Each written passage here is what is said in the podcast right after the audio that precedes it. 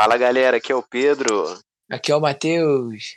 Hoje estamos aqui com mais um Caixinho Diário para falar dos principais assuntos nerds da semana, né, Matheus? Pô, é só felicidade essa semana, hein? Eita, porque o último a gente tava numa vibe, o Sex Education salvou, porque o resto não foi muito bom. Moleque, não, né? semana passada eu tava eclipse, moleque. Tava. o bagulho tava neurótico.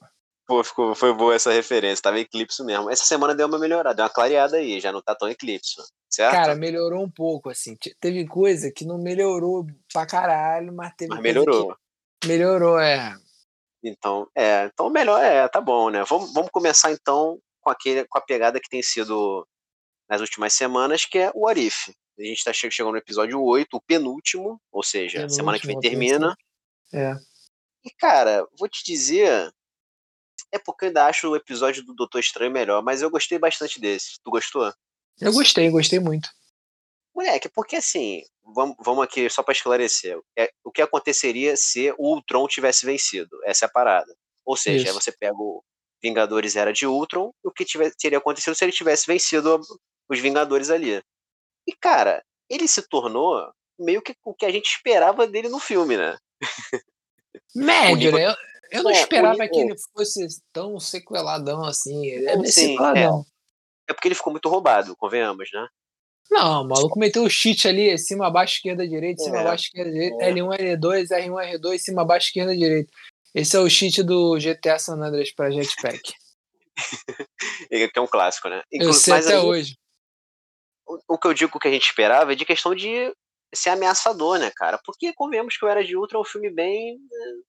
Eu considero o pior dos filmes dos Vingadores, e eu acho que o Ultron não ficou aquilo que poderia ter sido. Só que eu acho que nesse episódio do Orifício teve, tem um vislumbre da ameaça que ele poderia ter, ter sido no filme, né? Claro vamos, que não. vamos partir de um Conforme. princípio aqui. Era de Ultron já começou dando errado porque o Gavião, o Gavião Arqueiro tinha que ter morrido no início. Né? Ele, só fica, ele só fica ferido, né? Ele só fica ferido. né? Aí depois ele tinha que ter morrido no final. Aí mataram um puta personagem bom pra deixar o filho da mãe vivo. Mas tranquilo, co- começou errado ali. Aí depois fizeram um, um Ultron merda, que não era pra ter sido o Tony Stark, era pra ter sido o Hank Pym.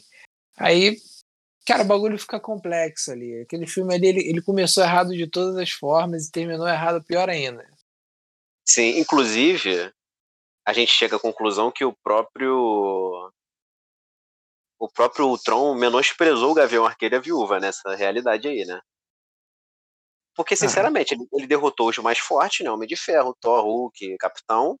E ele pensou, pô, é pelo menos isso que eu interpretei. Ele é a espiã russa, o cara quer tirar flecha, eles não vão me incomodar. Tem um exército aqui, eu sou onipresente, um exército de, de cópias minhas, eu não vou, não vou me preocupar com eles. É isso que eu, que eu imaginei, porque se ele quisesse ter matado eles dois, teria matado, entendeu? Eu acho.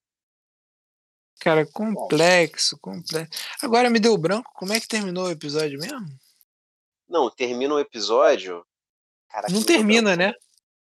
É, é, é meio que não termina. Caraca, moleque, deu tilt dele. Me deu um tilt Não. aqui também. Eu lembrei, eu lembrei. Só que a gente vai ter que voltar um pouquinho no contexto, mas termina o, o Vigia pedindo ajuda ao Doutor Estranho. Pô. Ah, é isso, pode crer. chegamos à conclusão que esse Vigia não dá, né? Moleque, o. Não, Eu queria falar disso. Eu queria falar disso. não vamos chegar nessa parte, vamos chegar nessa parte, pô, calma aí, vamos, que essa parte é boa, só, só pra chegar lá. O que acontece? O, o Tron, ele venceu. Sobrou só. Sobrou, cara, Ah, eu tô conseguindo me Controlado. controlar. Moleque. Vai, Não, aí-. Aí o Tron venceu, sobrou aquela resistência ali do Gavião Arqueiro e da Viúva Negra. A questão tá com visual maneiro. Tu reparou que o Gavião tá com o braço tipo do Buck, uma paradinha assim? Pô, ficou legal. E ele teve bons momentos no episódio, tá? Antes, só pra jogar na tua cara aí que tu não gosta do personagem. Não, bom, precisaram achei fazer uma animação dele pra ficar legal. Então. E aí, meio que. é, Aí tem o plano da viúva com o Gavião pra eles irem até o. O Arminzola, né? Aquele cientista nazista lá que, que era aliado do, do Caveira Vermelha, porque ele, parece que eles têm uma forma, tipo um vírus dis- dominar o Ultron, né? Tipo, algo desse tipo, né? Isso que tu entendeu? Sim, sim. Sim, foi o que eu Então. entendi. Só que antes, só que nisso, o- mostrando o, o Ultron, ele conseguiu ir pro corpo do Visão, que era a ideia dele lá, não era junto, só que não dá certo, é que ele consegue. E ele domina a Terra, ele domina tudo. Só que nesse, do nada, chega o nosso querido Thanos. Inclusive, o, o Thanos acho que não entendeu nada do que rolou, né? Não, mano, o Thanos, na moral. Ele chegou no filme que nem o Mercúrio chegou no Vingadores. É, chegou e é. deitou, é. moleque. O bagulho não teve nem, eu, nem eu resposta. Achei, eu, eu, achei que ia ter tipo uma luta. Uma, uma, eu achei, tipo assim, pelo. Eu já tinha visto que o Tron ia conseguir as joias, mas eu achei que ia ter um negócio mais difícil ali, né? Ali, o... eu, acho, eu acho que foi mais pra, assim, pra dar um simbolismo de que o Ultron era muito superior. Sim, ao... ele, ele, era, ele era poderoso, como talvez não tenha sido mostrado no filme, né? Eu acho que foi é. mais que o Thanos, o Thanos ficou sem reação mesmo. Acho que foi meio isso. Ele chegou, o cara partiu ali ao meio, assim, meio que não teve muito tempo é, de fazer. Ficou sem reação, né? Caiu cada parte é. um lado. Então, aí ele pega as joias, e aí nisso ele percebe que não tem só a Terra, né? Tem o universo inteiro ele começa Sim. a fazer a limpa em vários lugares. Inclusive, tem várias referências. Ele vai para Asgard, ele vai para Zendar, vai para o uhum. planeta lá do Hulk dos Gladiadores, Sakar também. Ele vai para lá em Zendar, a Capitã Marvel enfrenta ele, tem esse momento, e também não Sim. arruma nada, não consegue destruir o planeta junto com ela. E a programação dele, a programação dele, ela continua infinita. Aí ele chega no momento em que ele já fez a limpa em todo o universo, só que ele, ele vai. Ele fica frustrado, né, moleque? Isso, ele fica triste, só que ele encontra o Vigia. Vou deixar tu falar essa parte. Moleque. moleque, na moral, o Vigia correndo do Ultron, moleque. Parecia um gordinho correndo da... Sei lá, moleque. Caralho, ele correndo todo afobadinho assim, caralho. Correndão. Moleque. Eu não, entendi, eu não entendi a roupinha dele estilosa lá, mas não adiantou muito, né? Moleque, eu não entendi nada. Quando ele fica sempre bolado que alguém descobre que ele tá lá, né? Uhum. Sempre bolado. Ele é tudo, tudo, tudo assim. Moleque, aí ele, não, tô te ouvindo, aí o vigia, oh, ele fica todo impactado, aí regala aquela sobrancelhinha dele. E, moleque, quando o Tron quebrou a, a, a, barreira, moleque, eu fiquei impactado. Aí eu falei, fudeu de vez. Não, já era, já era. Pô, moleque, porque assim, a gente tava aqui do, três meses atrás falando do Kang, o cacete, moleque. O Kang é, é peixinho, moleque, perto desse Ultron aí. Sim, concordo, é peixinho. E o. E tipo, o Vigia teve. A, a, luta é até muito, muito legal, eu gostei da luta, gostei. Mas eu achei que o Vigia ia ser mais um negócio mais poderoso, sei lá, me decepcionou um pouco. Aí tem um momento que ele usa uma armadura lá bonitona e tal, mas não. Sei lá, o Tron acho que ganho dele é até muito fácil, né? É, cara, porque o Vigia é meio bunda, né? Meio, meio frouxinho. É. Porra. Cara, eu não entendo o conceito desse personagem. Assim, ele, ah, que eu, ele fala, não, tem um momento que ele fala, não, porque eu prometi que não ia me meter. Prometeu pra quem, meu amigo? O que que é isso, entendeu? Tipo, achei meio muito jogado isso aí. Ah, porque ele tem que ficar ali sempre. Pô, mano, tem que ter uma força muito sinistra superior que não deixa ele se meter. Isso acho que tem que ser explicado em algum momento. É foda. Tu viu a galera falando da referência do Galactus na internet? Ai, pô, começou. Pô. Não, não vi, não vi não, cara, mas falei pra mim. Aquela, é, aquela é hora que o, que o Tron cospe um, uma galáxia, ou come uma galáxia, sei lá. Ele come, é, ele come. É. Aí falaram, ah, a referência do Tron, isso aqui do. do Galactus. Eu falei, porra, mano, caralho, essa galera é muito afobada, moleque. Muito afobada. Só, porque, só porque ele mastigou aquele, aquele espaço é. ali. Né?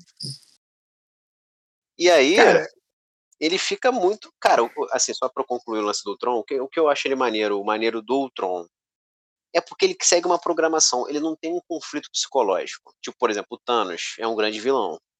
Só que ele tem um conflito interno. Por exemplo, quando ele mata a Gamora para pegar a joia da alma, ele teve uma crise ali. Ele fez, mas ele sente, entendeu? Você tem, uhum. você tem como, apesar de não, não terem convencido ele, teve, teve que derrotar ele de fato, mas ele está aberto a convencimento, porque ele tem uma mente ali, o, humano, entre aspas, né? Não que ele seja humano, mas o Tron é uma máquina, né, mano? Ele segue uma programação, você não vai ter como convencer ele, ele não vai ter nenhum tipo de conflito interno. Ele simplesmente vai seguir fazendo e acabou, entendeu? Eu acho que isso é um vilão muito perigoso, ele se torna muito perigoso por isso. Porque não tem como você conversar com ele, não tem como você esperar que ele sinta culpa de alguma coisa. Não, isso não existe. Então, acho que por isso ele tão poderoso assim e ele seguir essa programação torna ele um vilão complicado, né? É, cara, eu gostei do vilão, assim. Eu não achei nada sobrenatural, não. Para ser sincero, o episódio foi bom. Uhum. Unicamente, mas, mas assim. Eu não sei, cara. Acho que eu tô meio frustrado com o Arif, assim. E, Uhum. e meio que. Tipo assim, eu tava esperando outra coisa, tá ligado? Eu tava esperando expansão. Eles não estão fazendo expansão. Eles estão. Eles estão rebobinando e tocando a fita toda hora, tá ligado? Todo, todo episódio morre todo mundo, sobrevive todo mundo, aí aparece todo mundo diferente. Tudo bem, mas, porra, eles podiam usar isso pra outra coisa, tá ligado?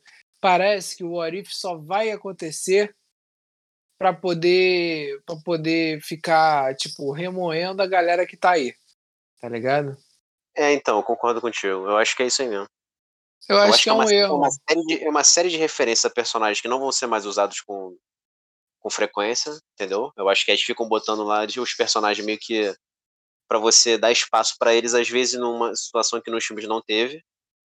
Sim. E, e eu acho que tá sendo, como a gente, como é citado no nosso quadro aí muito famoso, tá sendo mal aproveitado o conceito da série, entendeu? Eu acho que É. eles podiam ter aproveitado melhor o lance do, da, da- de brincar com as possibilidades. Eu acho que ficou muito raso, tem episódios tipo, bem ruins, bem ruins. Mas assim, esse é o que tu falou, é assim, eu achei legal também, mas eu- como é o final da temporada, você tem que ter um clímax, sabe? Então assim, eles Sim. iam guardar um negocinho mais animado pro final. Mas eu acho não, que isso também não concordo. salva, entendeu? Eu também acho que não salva. Acho que eles podiam ter, ter feito melhor assim, com o conceito do, da, da, da Eu série. acho que, que, assim, poderiam ter feito, por exemplo, podia ter sido o Hank Pym criando ele. Sim, seria Entendeu? alusão até a versão original dos quadrinhos. né? Exatamente. Aí, tipo assim, em outro universo, quem criou foi o Hank Pym e tal. Eu acho que Uhum. eles eles estão com preguiça, tá ligado? Na real, eles estão pegando a história e falando assim, daqui até aqui foi igual, aí aqui virou a chave e foi outra coisa. Mas, tipo assim, pode ter sido outra coisa o caminho todo, tá ligado? Pode, pode ter sido um bagulho completamente diferente. Então, assim, sei lá. é, Então- então, todo é, episódio não, eles matam o Tony Stark, mano. Todo episódio. Eles estão Então, fazendo é. questão de matar o Tony Stark Isso, é. Ninguém é liga. Entendeu? Um- Uma das responsáveis pela série lá na Disney meio que brincou numa entrevista pedindo desculpa por- isso. Porque ela, pô, gente, desculpa tá, tá matando tantas vezes o Tony Stark. Mas é verdade, todo episódio morre Tony Stark. Todo episódio. E tipo assim, eu acho que eles querem enfatizar muito a morte dele, tá ligado? Uhum. Muito. Então as- as- algumas coisas tornaram desnecessárias, assim. É uma boa série, é legal. Não são todos os episódios que são maravilhosos, mas. Mas eu gostei desse episódio, achei bom, mas, mas eu, não, não me impactou em nada. Eu gostei de Não. ter visto o Vigia levando umas porradas. Sim. E é isso. Aí agora vamos ver, né? Vai vir esse, esse Doutor Estranho aí, vai puxar a gente Carter com certeza. É, Várias pelo que, eu, galera. pelo que eu entendi, vai juntar o Doutor Estranho com a, a Capitã Carter, né, que tu falou aí. O, Thor. T'Challa. da- É, então. Isso aí que eu não, esse que eu não sei. Será que vai ter o T'Challa Senhor do Star-Lord? Seria Pode legal, ser. né? Então, seria legal. Vai ter o Thor Festeiro, da outra, do episódio anterior. Uhum. E vai ter a Gamora com a armadura do Thanos, que a gente não viu ainda, mas acho que ela vai fazer parte, até porque ela né, tava aí no, no material promocional e tal, então ela vai aparecer nesse último. Então acho que Sim. o grupo vai ter um texto, deve ter outros que a gente não, não sabe ainda. Mas esses aí. O, o T'Challa eu não sei, mas seria legal se ele tivesse. Acho até muito justo, né?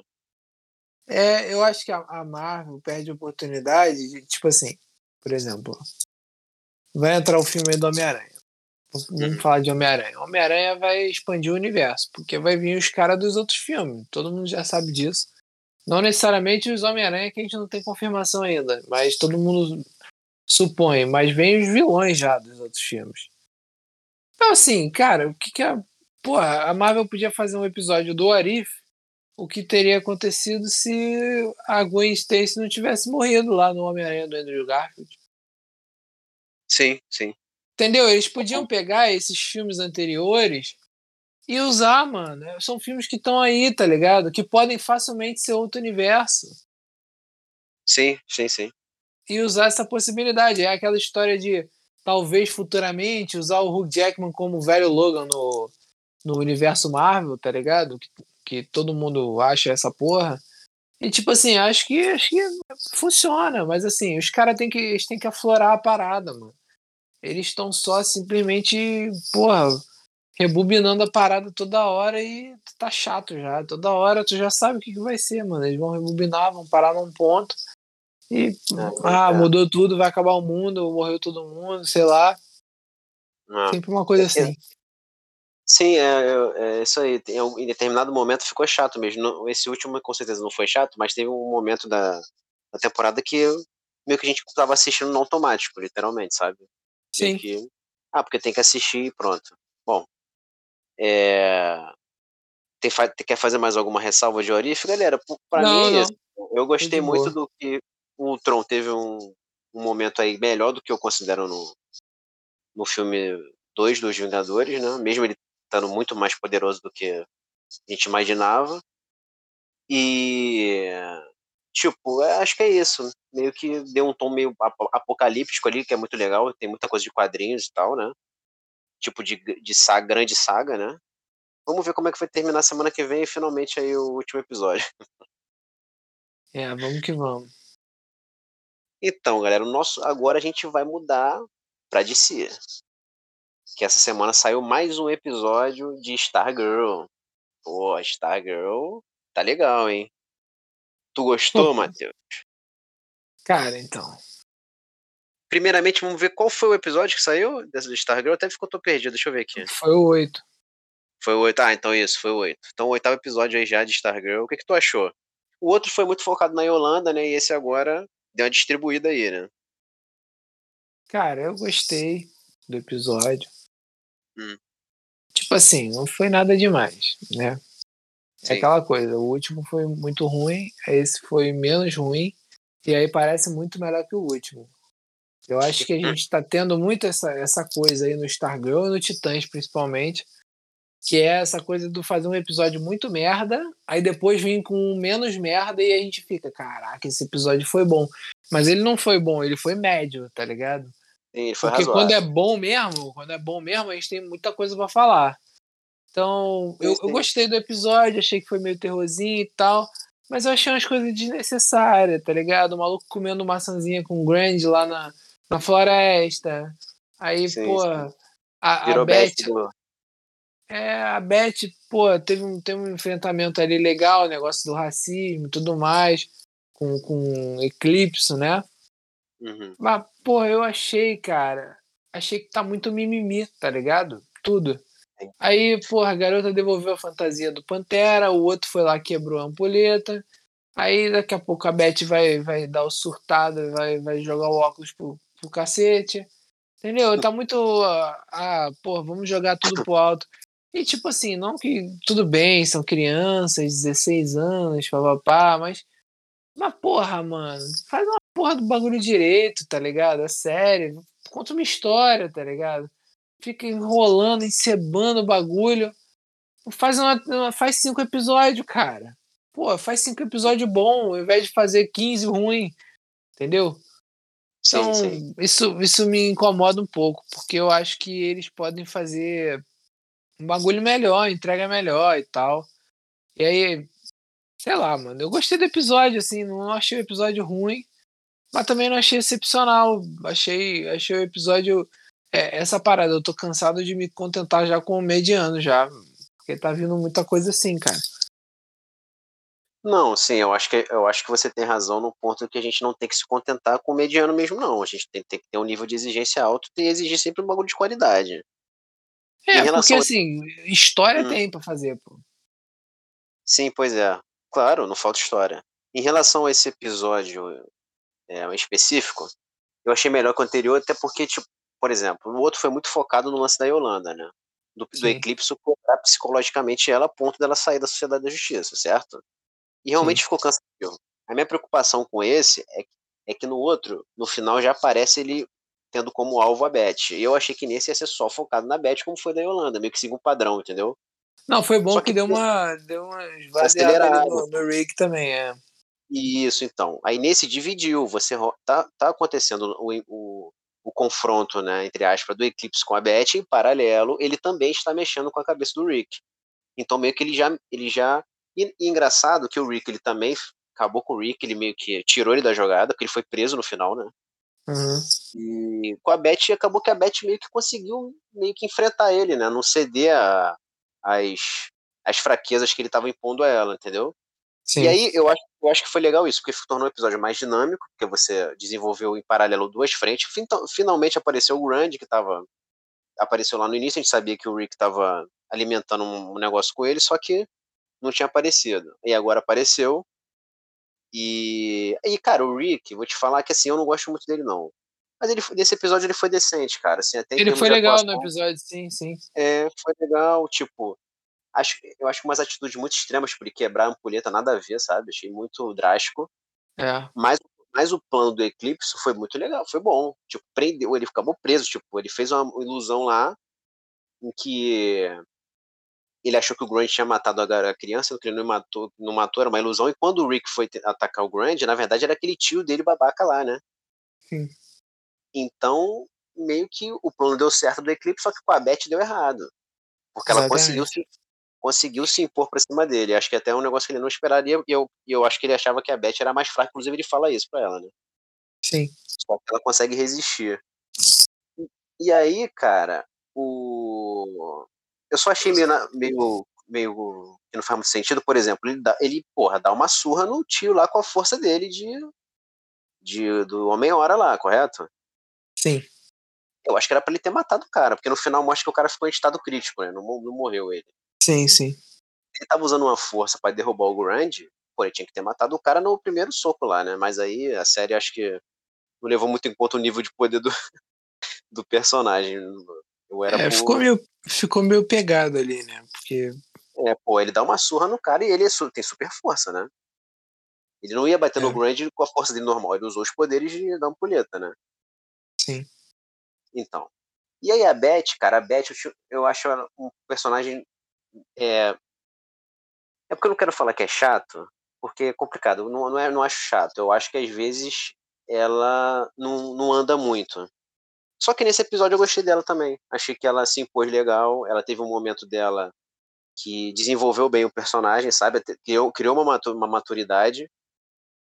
E vamos ver daqui para frente, né, cara? Porque assim, eu achei que ia ser um episódio focado em cada um dos membros. Só que eu me enganei. Nesse, ele tentou minar dois membros de uma vez, certo? Sim.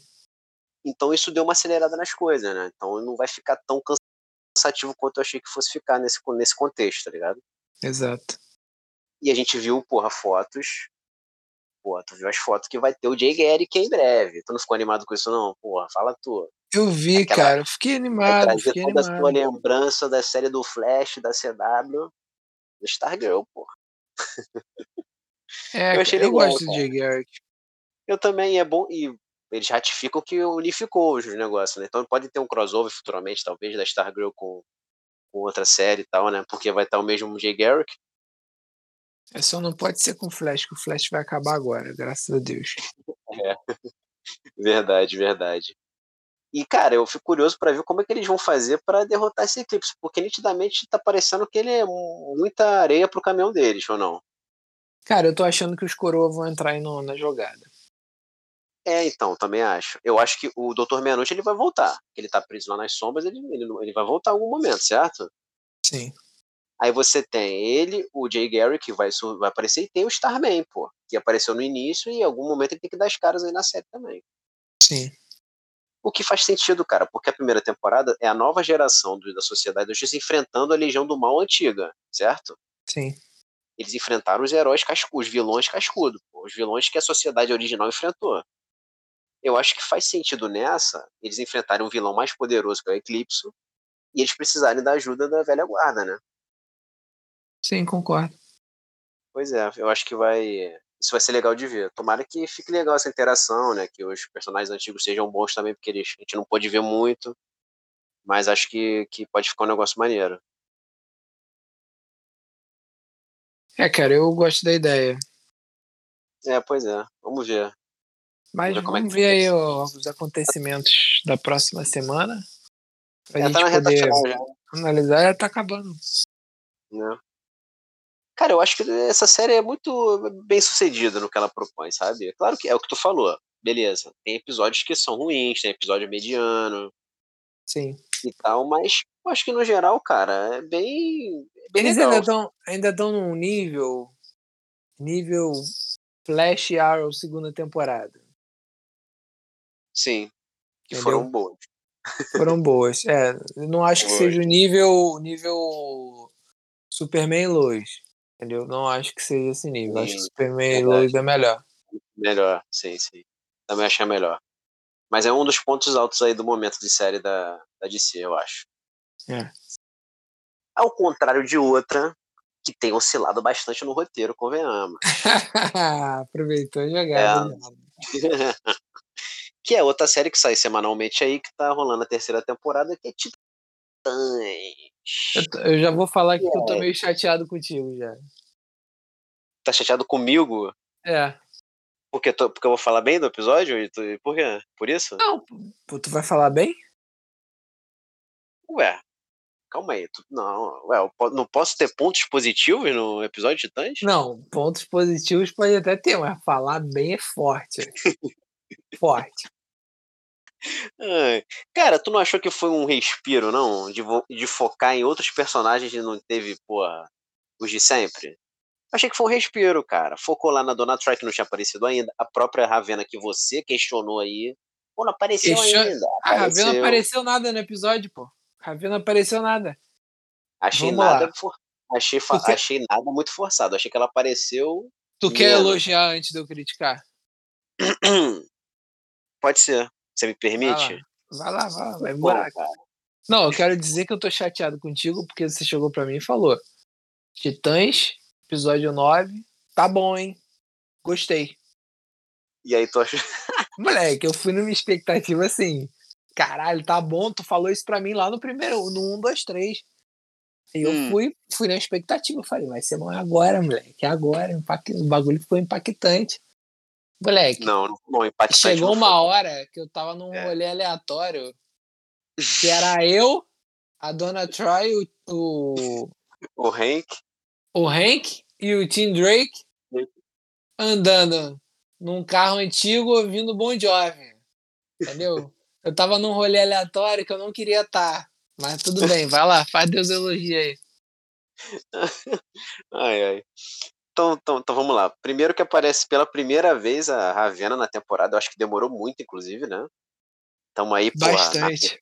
metade pro final do negócio, ela só foi aparecer agora.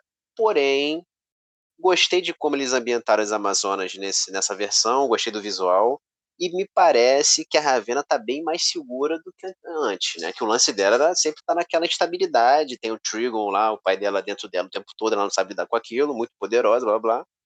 E agora ela parece estar em outro nível de segurança. Essa foi a impressão que eu tive. Eu acho que isso é bom porque mostra um amadurecimento. Sim. E ela quer, porque a questão é que ela quer reviver a Dona Troy e tal, com os poderes e tudo mais. Em paralelo a isso, conectando com o episódio anterior aí no qual o Tim Drake toma o tiro do espantalho, certo? Lembra? Sim. Ele tá ali numa zona meio que quase na morte, né? Ele tá no. Tá ali no meio termo, entendeu? Tá na espera. e aí, nesse meio que além, ele encontra a Dona Troy, que até então tava morta, e o Hank, que morreu no início da temporada. Cara, o que eu gostei foi assim: primeiro, eu acho clichê esse lance do. Ah, o cara tá morrendo. Isso aí acontece muito em série de herói e nos quadrinhos também, né? O herói, ele tá quase morrendo e volta, né? Sempre, é sempre assim. Sim. A gente sabia que o Tim Drake não vai morrer agora, até porque ele vai se tornar o novo Robin, né? Óbvio. E aí, mas achei legal a interação com personagens que a gente pô, não fazia ideia que ia rolar, cara. Tipo, a Dona Troy, o Hank e o Tim Drake, eles formaram um grupinho, né? Tipo, caraca, isso é realmente, você falou, um rolê aleatório, é aleatório. Mas eu achei legal a interação entre eles. Eu gosto da Dona Troy. É... O problema é que pra mim tava na cara que o Hank não ia voltar. Até porque ele foi explodido, acho que eu não sei como é que funciona isso, o cara ia reconstruir ele, vai surgir do nada, assim, do além, sei lá. Cara, meio complexo também, porque o corpo da Dona Troy tava lá na ponte que partiu e apareceu lá na mansão Não, então, Wayne. isso aí foi, então, isso aí eu achei uma falha de continuidade bizarra. Isso aí eu vou chegar aí. Isso aí eu também achei meio nada a ver. Mas eu achei a interação deles maneira, cara. Eu acho que pro Hank foi muito saudável isso, porque eu achava ele, nas outras temporadas, ele realmente um babaca e era cansativo lidar com ele. Mas nessa temporada, eles meio que. Até, até porque ele saiu morreu, né? né, Tentaram dar uma suavizada no personagem, fazer ele mais, mais é, palpável, né? E eu achei que no final, pô, ele encontra o irmão, entendeu? Então deu um final digno para ele. Pô, aqui encerrou, ele vai ficar com o irmão dele feliz lá no além, legal, show. Em contrapartida, traz de volta do Troy, que na segunda temporada morreu de uma forma ridícula. Foi ridícula, lembra? Ridícula. Sim. Posso cair nela, tem um raio, tipo, a menina morreu, tu que é isso, cara? Como assim? Foi do nada, um bagulho inexplicável. E eles meio que consertaram isso, e, inclusive, ela própria debocha disso no episódio. Tu lembra? Tu viu? Se ligou? Ela falou, pô, morri no parque de forma ridícula. Ela mesma fala. Então meio que o roteiro da série admitiu que fez merda. E aí, no final. Precisa, precisa, precisaram publicar para ver, né? Isso, verdade. e aí no final ela, eles, ela, o Tim Drake e ela conseguem retornar. Só que realmente o teve, tem essa falha de continuidade, porque o que acontece? O episódio começa com Bruce Wayne fazendo um. Como é que fala? Fala aí, me lembrei a palavra. Ele quer passar é... a riqueza. É o... Testamento. Testamento, exato, fazendo testamento. E no final, ele toca fogo lá onde ele tava e ele fica e morrer junto lá, queimado, né?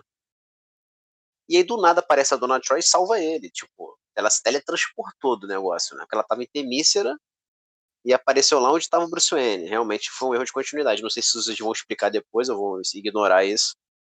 Mas foi um erro de continuidade.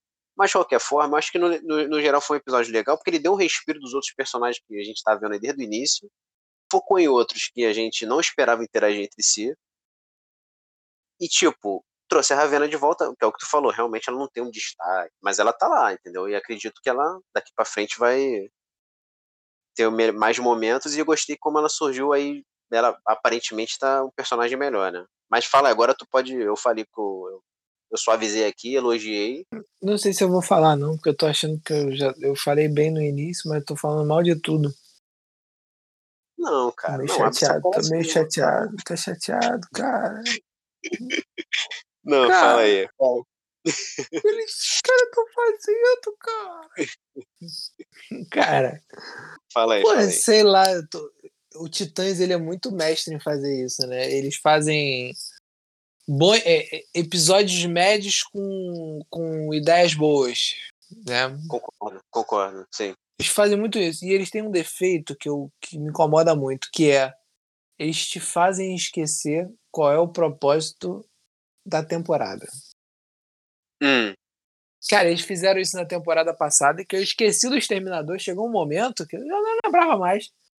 Jogaram Sim. o Jason Todd do prédio, aí o Jason Todd ficou deprimido, aí tava uhum. tendo um relacionamento com a, com a, outra menina lá, filha do, do Exterminador. Exterminador. Uhum. Aí teve a briga de todo mundo, aí acabou os Titãs.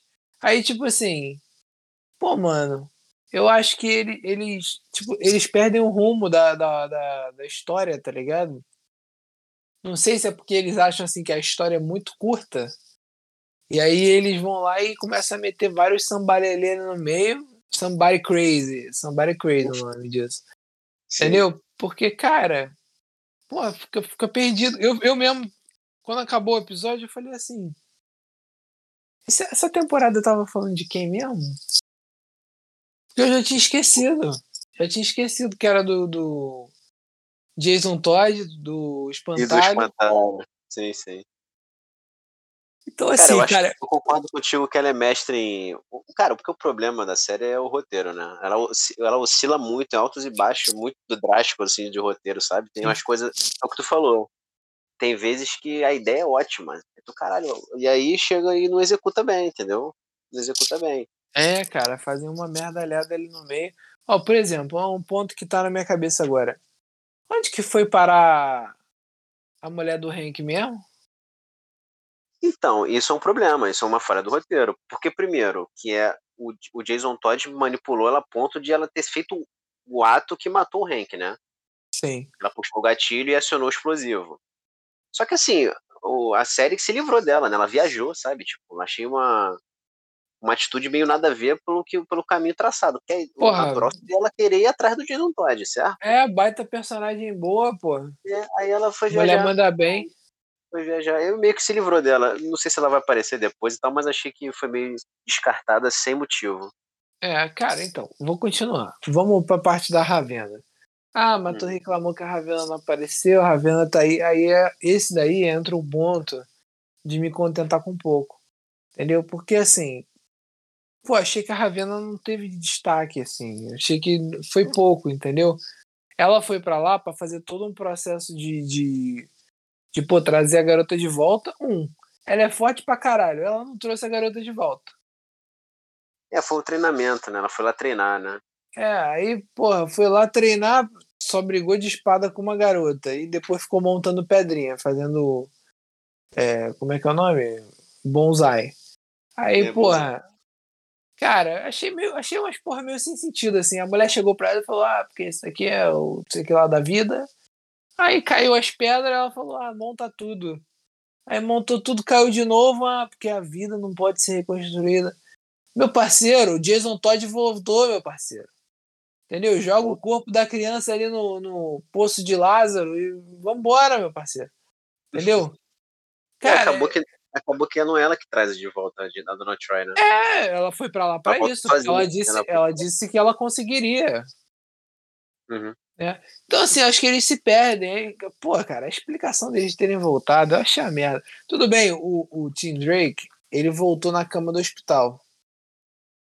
É, então, por isso que eu falei da falha de continuidade. Ela simplesmente ela surge em outro lugar, mano. Não, ela lugar. veio da lareira do Bruce Wayne, pô. Veio da lareira. Ela saiu Sim, da lareira, foda-se, catch a fire. E, porra, moleque. É por isso que eu falei. Eu também acho clichê essa parada de, do pós-morte o cara tem que voltar. Isso aí já aconteceu 99 mil vezes, entendeu? Isso eu também achei que, pô, foi meio banal, assim. Mas o que eu gostei foi a interação dos personagens. Mas eu entendo o teu ponto, eu entendo. Eu achei nada a ver, cara. Achei o bagulho meio, meio desnecessário. Ah, porque você pode imaginar qualquer coisa aqui e, e, você vai aparecer. Primeira coisa que vem na minha cabeça: o Tim Drake vai imaginar que ele é o Robin. E a gente vai ver ele de Robin. Não. O Tim Drake Não. ficou agachado o episódio inteiro, sofrendo convulsão dos dementadores, né?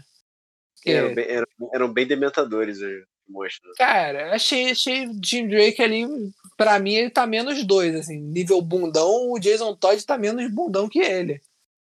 Entendeu? Tô achando e, que você tá ficando muito pesado com o Tim Drake, cara. Não, cara, pô, eu tô na esperança pô, do não, moleque. Ele não é, ele não é nada ainda, cara. Ele é só o, cara que é fã do. Ele acha que pode fazer alguma coisa, só que ele não tem treinamento. Pô, o maluco quer ser o Robin, não fez uma musculação, porra? O maluco quer ser o Robin o quê? Ele acha que vai, vai cair os poderes, vai cair os poderes do Robin do, do, do telhado. Ele não, não, não fez uma escalada ali. Não tomou um whey protein, cara. Porra, é cara o maluco, o maluco não, não. Porra, tem que tomar uma creatina aí, meu parceiro. A creatina aí pra, pra crescer, porra. A única Entendeu? coisa é, é, que ele é fã, né? ele conhece as mas ele. Pô, é. ele, não tinha, ele não tinha que querer ser o Robin, ele tinha que querer ser o Alfred, porra. Entendeu? O, o Alfred dele, conhece todo mundo. O negócio dele é descobrir a identidade secreta daquele tu viu que ele, isso ele sabe. Ele falou, você é o, é o Rapina, você é dona. Ele, ele sabe geral, né? Isso aí ele é bom de identidade secreta. Se tu chegar Esse moleque, frente, vou te falar o que, que ele é, você não tá preparado por ver. Ah, fala. Tim Drake é um fofoqueiro. É isso que ele é. Ele é fofoqueiro, é. Ele é fofoqueiro, cara. Ele é Entendeu? fofoqueiro ao nível, né? Pô, cara, achei desnecessário. Mas... Cara, o maluco vai chegar lá, ele acha que ele vai falar assim, oh, Bruce Wayne, eu quero ser o Robin. E, tipo assim, vai ser o Robin a partir de hoje. Ah, não, então tu é o Robin, em nome do Pai, do Filho e do Espírito Santo. Vai na fé, meu querido. Meu querido. Entendeu? E o moleque vai começar a saltar de prédio, assim, tipo, ah, Vou, vou usar meu laço mágico aqui. Cara, nada a ver. Achei que, então, achei é. que ele tá perdidão. Ele tá perdidão, tá ligado? Mas então, vou te fazer uma pergunta. A gente tá vendo que esse Bruce Wayne dos Titãs, ele é completamente fora do eixo, né? E aí, e a gente levando em conta que o Tim Drake vai virar o Robin, quem é que vai treinar ele? Vai ser o Dick Grayson? Porque eu acho que o Bruce, Bruce Wayne não tem a menor condição de treinar ninguém agora, né? Não, cara, ele quem tá... vai treinar ele vai ser o Bambam, do Big Brother, que vai treinar ele. Entendeu? Porque ele precisa de um treinamento ali físico para poder entender que ele, ele tá frouxo, mano. Tá frouxo ele. Caraca, vai ser um bambam, meu Deus. Moleque, eu, até o Eu Jason a Todd. pergunta, eu fiz a pergunta séria, cara. Desculpa. Cara, até o Jason Todd tá melhor que ele, cara. Pô, o Jason Todd, o moleque é 70% cabeça, 20 é 30% corpo. Tá ligado? Cara, ele- 70% cabeça. Surreal. Ai, mas, mas assim, tá Deus. bom. Qual era a pergunta? Desculpa. Faz de novo. Cara, não, porque a gente entende que o Tim Drake vai virar um hobby em algum momento. Eu quero saber quem que. É o que tu falou, ele tem que alguém tem que treinar ele, ele tem que aprender a ser o hobby, correto? Não, Quem é não que pode, vai- não pode deixar ser- com os titãs, porque se deixar com os titãs, daqui a pouco o moleque tá caindo do prédio também. Entendeu? Cara, o bagulho é meio Tá complicado ali. maldoso hoje. Tá maldoso hoje, cara. A galera ali dos titãs, eles não são. Se fosse pedindo a parent... é, Como é que é o nome? Porra, esqueci, esquece. Tudo bem.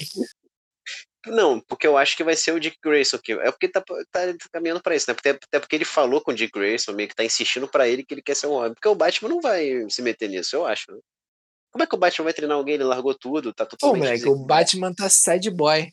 Cara, eu, eu, eu gosto desse cara como Batman, vou ser sincero, assim, pô, eu tô falando mal de tudo, mas eu gosto dele como Batman, porque eu acho que ele ele expressa o que ninguém nunca quer expressar do Batman. Todo mundo acha que o Batman é, porra, maravilhoso. O Batman é o cara Michael Keaton, tá ligado? Baladeiro, beijoqueiro, beija na boca das meninas. Entendeu? O Batman é o cara festeiro, riquinho. Pô, eu não acho. Eu acho que com grandes poderes vem grandes responsabilidades. E É, além do maluco ser rico, porra, ele ainda é o Batman, tá ligado? São dois problemas. Então, assim, acho que ele, ele é um dos poucos Bruce Wayne que enfrentam realmente o, o, o karma, né? De, de estar naquela posição sim. ali. Não, ele foi engolido pela culpa, pô, esse Batman. Exatamente, exatamente. E eu não acho isso negativo, assim. Mas eu acho que. Só que eu acho que a série né? faz. A série faz questão de tornar ele pior cada vez, cada vez mais. E pior como pessoa mesmo, sabe? Não, mas o próximo episódio ele vai vir se arrastando assim pelo quarto. Se arrastando, porque cada episódio vai notando que ele tá caindo, caindo, caindo, caindo. Sim, sim. A Ele série tá faz questão de manchar a imagem do Batman. É, mas é isso, cara, assim, o, o meu, o meu preconceito assim com, com Titãs é esse, que ele, eles têm ótimas ideias e histórias na mão e eles fazem um roteiro péssimo e aí entregam um episódio mediano, tá ligado? Acho que podia ter sido não, mais eu concordo aproveitado. Eu concordo que o principal parada. problema é o, é o roteiro mesmo. Eu ia falar do negócio do, do, do Hank lá, que imaginou a pistola, aí apareceu a pistola. Aí do nada apareceu uma garrafa de cerveja na mão da garota. Aí apareceu uma estrelinha na mão dele. Falei, pô, mano, se você imagina o bagulho e aparece o bagulho, por que, que ele imaginou uma coisa e apareceu outra? Já, ele- eles deram uma explicação e na mesma hora eles queimaram a explicação. Desmentir, desmentiram a explicação. É, e o Tim Drake lá, só, só no Harry Potter, sendo dementador, dementador. E, porra, cara, Não complicado. quem, não, quem foi boa nessa parte foi a Dona Troy. Ela soube escolher a parada, pô. Claro, pô, claro. Ela meteu uma ação lá, filho, que ela sabe mexer pra caraca. E resolveu, É, né? achei complicado, assim. Mas, mas vamos ver. Aí tu vê, eles não, eles não sabem pesar a mão, mano. É o lance lá, parece que eles não têm dinheiro pra pagar o cachê dos caras. Entendeu? Uhum. Porque episódio passado apareceu o Mutano, Sim. apareceu a Estelar, A irmã Estrela da Negra, Estelar, Superboy. é, Estrela Negra, Superboy, o Dick Grayson. Apareceu O gente próprio- pra cacete. Todo mundo. Aí é, esse episódio, esse episódio apareceu três cabeças. Sim, foi bem mais contido em termos de. É, não teve. De Titãs foi Entendeu? a, a Ravena que realmente não tava no. É porque pra mim a protagonista desse episódio foi a Dona Troy. Não, foi Eu o também Tim Drake, acho. né? cara. O Tim Drake, só que. Não, Peraí. Não, foi não. Eu tô falando protagonista porque era o lance dele ah, tá lá sozinho, no, ele quer voltar para quer reviver e tal. Tim Drake entrou no carro, entrou no carro e depois tava dormindo no carro. Não entendi nada. Tirou um cochilo. Tirou um cochilo. É que ele apagou. Tem o quê? Cinco anos ele? Entrou no Cara, carro dormindo na mesma hora. Pô, tu- ó, tá pegando um ranço com o cara do início, o maluco apareceu agora. Tá bom. Pior que eu fiquei pilhadão quando ele apareceu no início da temporada. Eu falei, caralho, Tim Drake vai aparecer, caralho, com a bicicletinha do Batman. Moleque, caralho, agora o moleque tá decepcionando, moleque. Que isso. Ai, é, surreal. Vale ah, ressaltar ah, que também, agora entramos na reta final aí, tá parecido com o Stargirl, deve terminar próximo uma da outra, né? acho que as duas têm três episódios, né? O que? Desculpa, não entendi, Matheus. As duas têm 13 episódios. Então, é, então vai terminar junto é, ou só com que, Só que o Titãs hoje, no caso, hoje que a gente tá gravando, ó, eu falei merda. Mas tranquilo. Vai sair a décima, o décimo episódio, que na semana que vem a gente vai falar sobre ele. Certo, entendi. O, o Titã está dois na frente, né? Dois na frente, ah tá. Certo. Então o Titãs vai acabar antes. O Titãs tem mais quatro, a, além dessa semana que vai sair semana que vem, aqui no uhum. Caixim, tem mais uhum. três semanas, né? Certo, entendi. Não, então é isso, é. De qualquer forma, vamos estamos já chegando na, no final da segunda parte dessas temporadas, né? É, eu espero que eles voltem pro assunto, pra equipe. Entendeu? Ficou perdido. Essa temporada, cara, foi personagem pra cacete que eles botaram. É. Botaram cara, a. a... É. Fala aí. Não, porque no final do outro episódio foi meio que.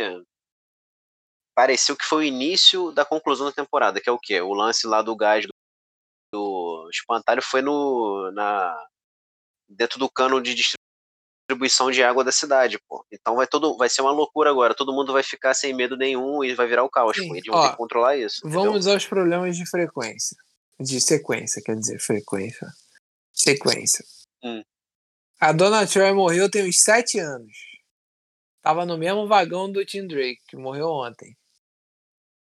Faz sentido nenhum, né? A alma dela tava onde? Ela tá viajando esse tempo todo, né? Não, o vagão dela, moleque, tá descarrilhado, né? O bagulho tá, tá andando é sem freio. É, é assim, porque o do Hank faz sentido porque ele fugiu do, do, do, trem, né? Não, o Hank já tava fugido, não. Ela tava dentro então, do trem. Não, sim, não, então. O que eu tô falando é que o dele faz sentido, mas realmente o dela, não sei como é que. Porque ela tá, ainda tava lá, sendo que ela morreu tem um tempão, né? Exatamente. Aí agora cara, vamos para mais um tenha, Mas será que não, não tem a ver com o lance da Ravena aí, cara? Sei lá. É porque realmente a gente tá, tem, vai ter que deduzir isso. Porque. Será que o fato dela estar tá tentando trazer a Dona Troy de volta faz com que ela também não fosse, não chegou ainda lá no, no destino dela de morrer em definitivo, entre aspas, sei lá, pode ter tido Sim, alguma relação com isso. Uhum. Então, mas é aí mas que já volta o meu bom. ponto da Ravena ter sido mal aproveitada, mal explicada, entendeu? Porque uhum. não apareceu em nenhum momento a Ravena ali do lado da coisa direito, tá ligado? Ah, porra, tô aqui tentando fazer o um bagulho. Não, porra, não apareceu direito isso. Não apareceu ela tentando inúmeras vezes, tá ligado? Uhum achei que ficou faltando essa, essa coisa de, pô, tô tentando trazê-la de volta. Ah, não, você não vai conseguir, vai lá pra fora lutar espada, vai. Aí do nada, você não sei o que, vai lá pra dentro montar pedrinha. Pô, bagulho perdidão, tá ligado? E tirando esse ponto, tirando esse ponto, até esqueci qual era o outro ponto que eu ia falar. Porra, mano, caiu o bagulho na tubulação da cidade. Tranquilo, Sim. tranquilo. O Tim Drake morreu. Aí o Tim Drake voltou. Pô, mano, e o tempo aí no meio? O bagulho da tubulação da cidade. O que que aconteceu? Tá ligado? Não, mas, não, mas isso aí. Não, então. Mas isso aí tá mostrando o, o arco do Tim Drake. Realmente as coisas estão rolando lá na cidade que a gente vai ver ainda, entendeu? Cara, esse tá. episódio foi o episódio do fôlego, entendeu? Porque vai entrar na reta final do negócio. Agora vai ser um caos.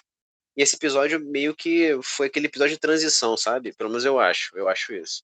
E serviu para trazer Dona Troy de volta e para você encerrar de fato o arco do Hank, que, pô, ia ser até meio injusto o cara ter morrido, explodiu, acabou, adeus.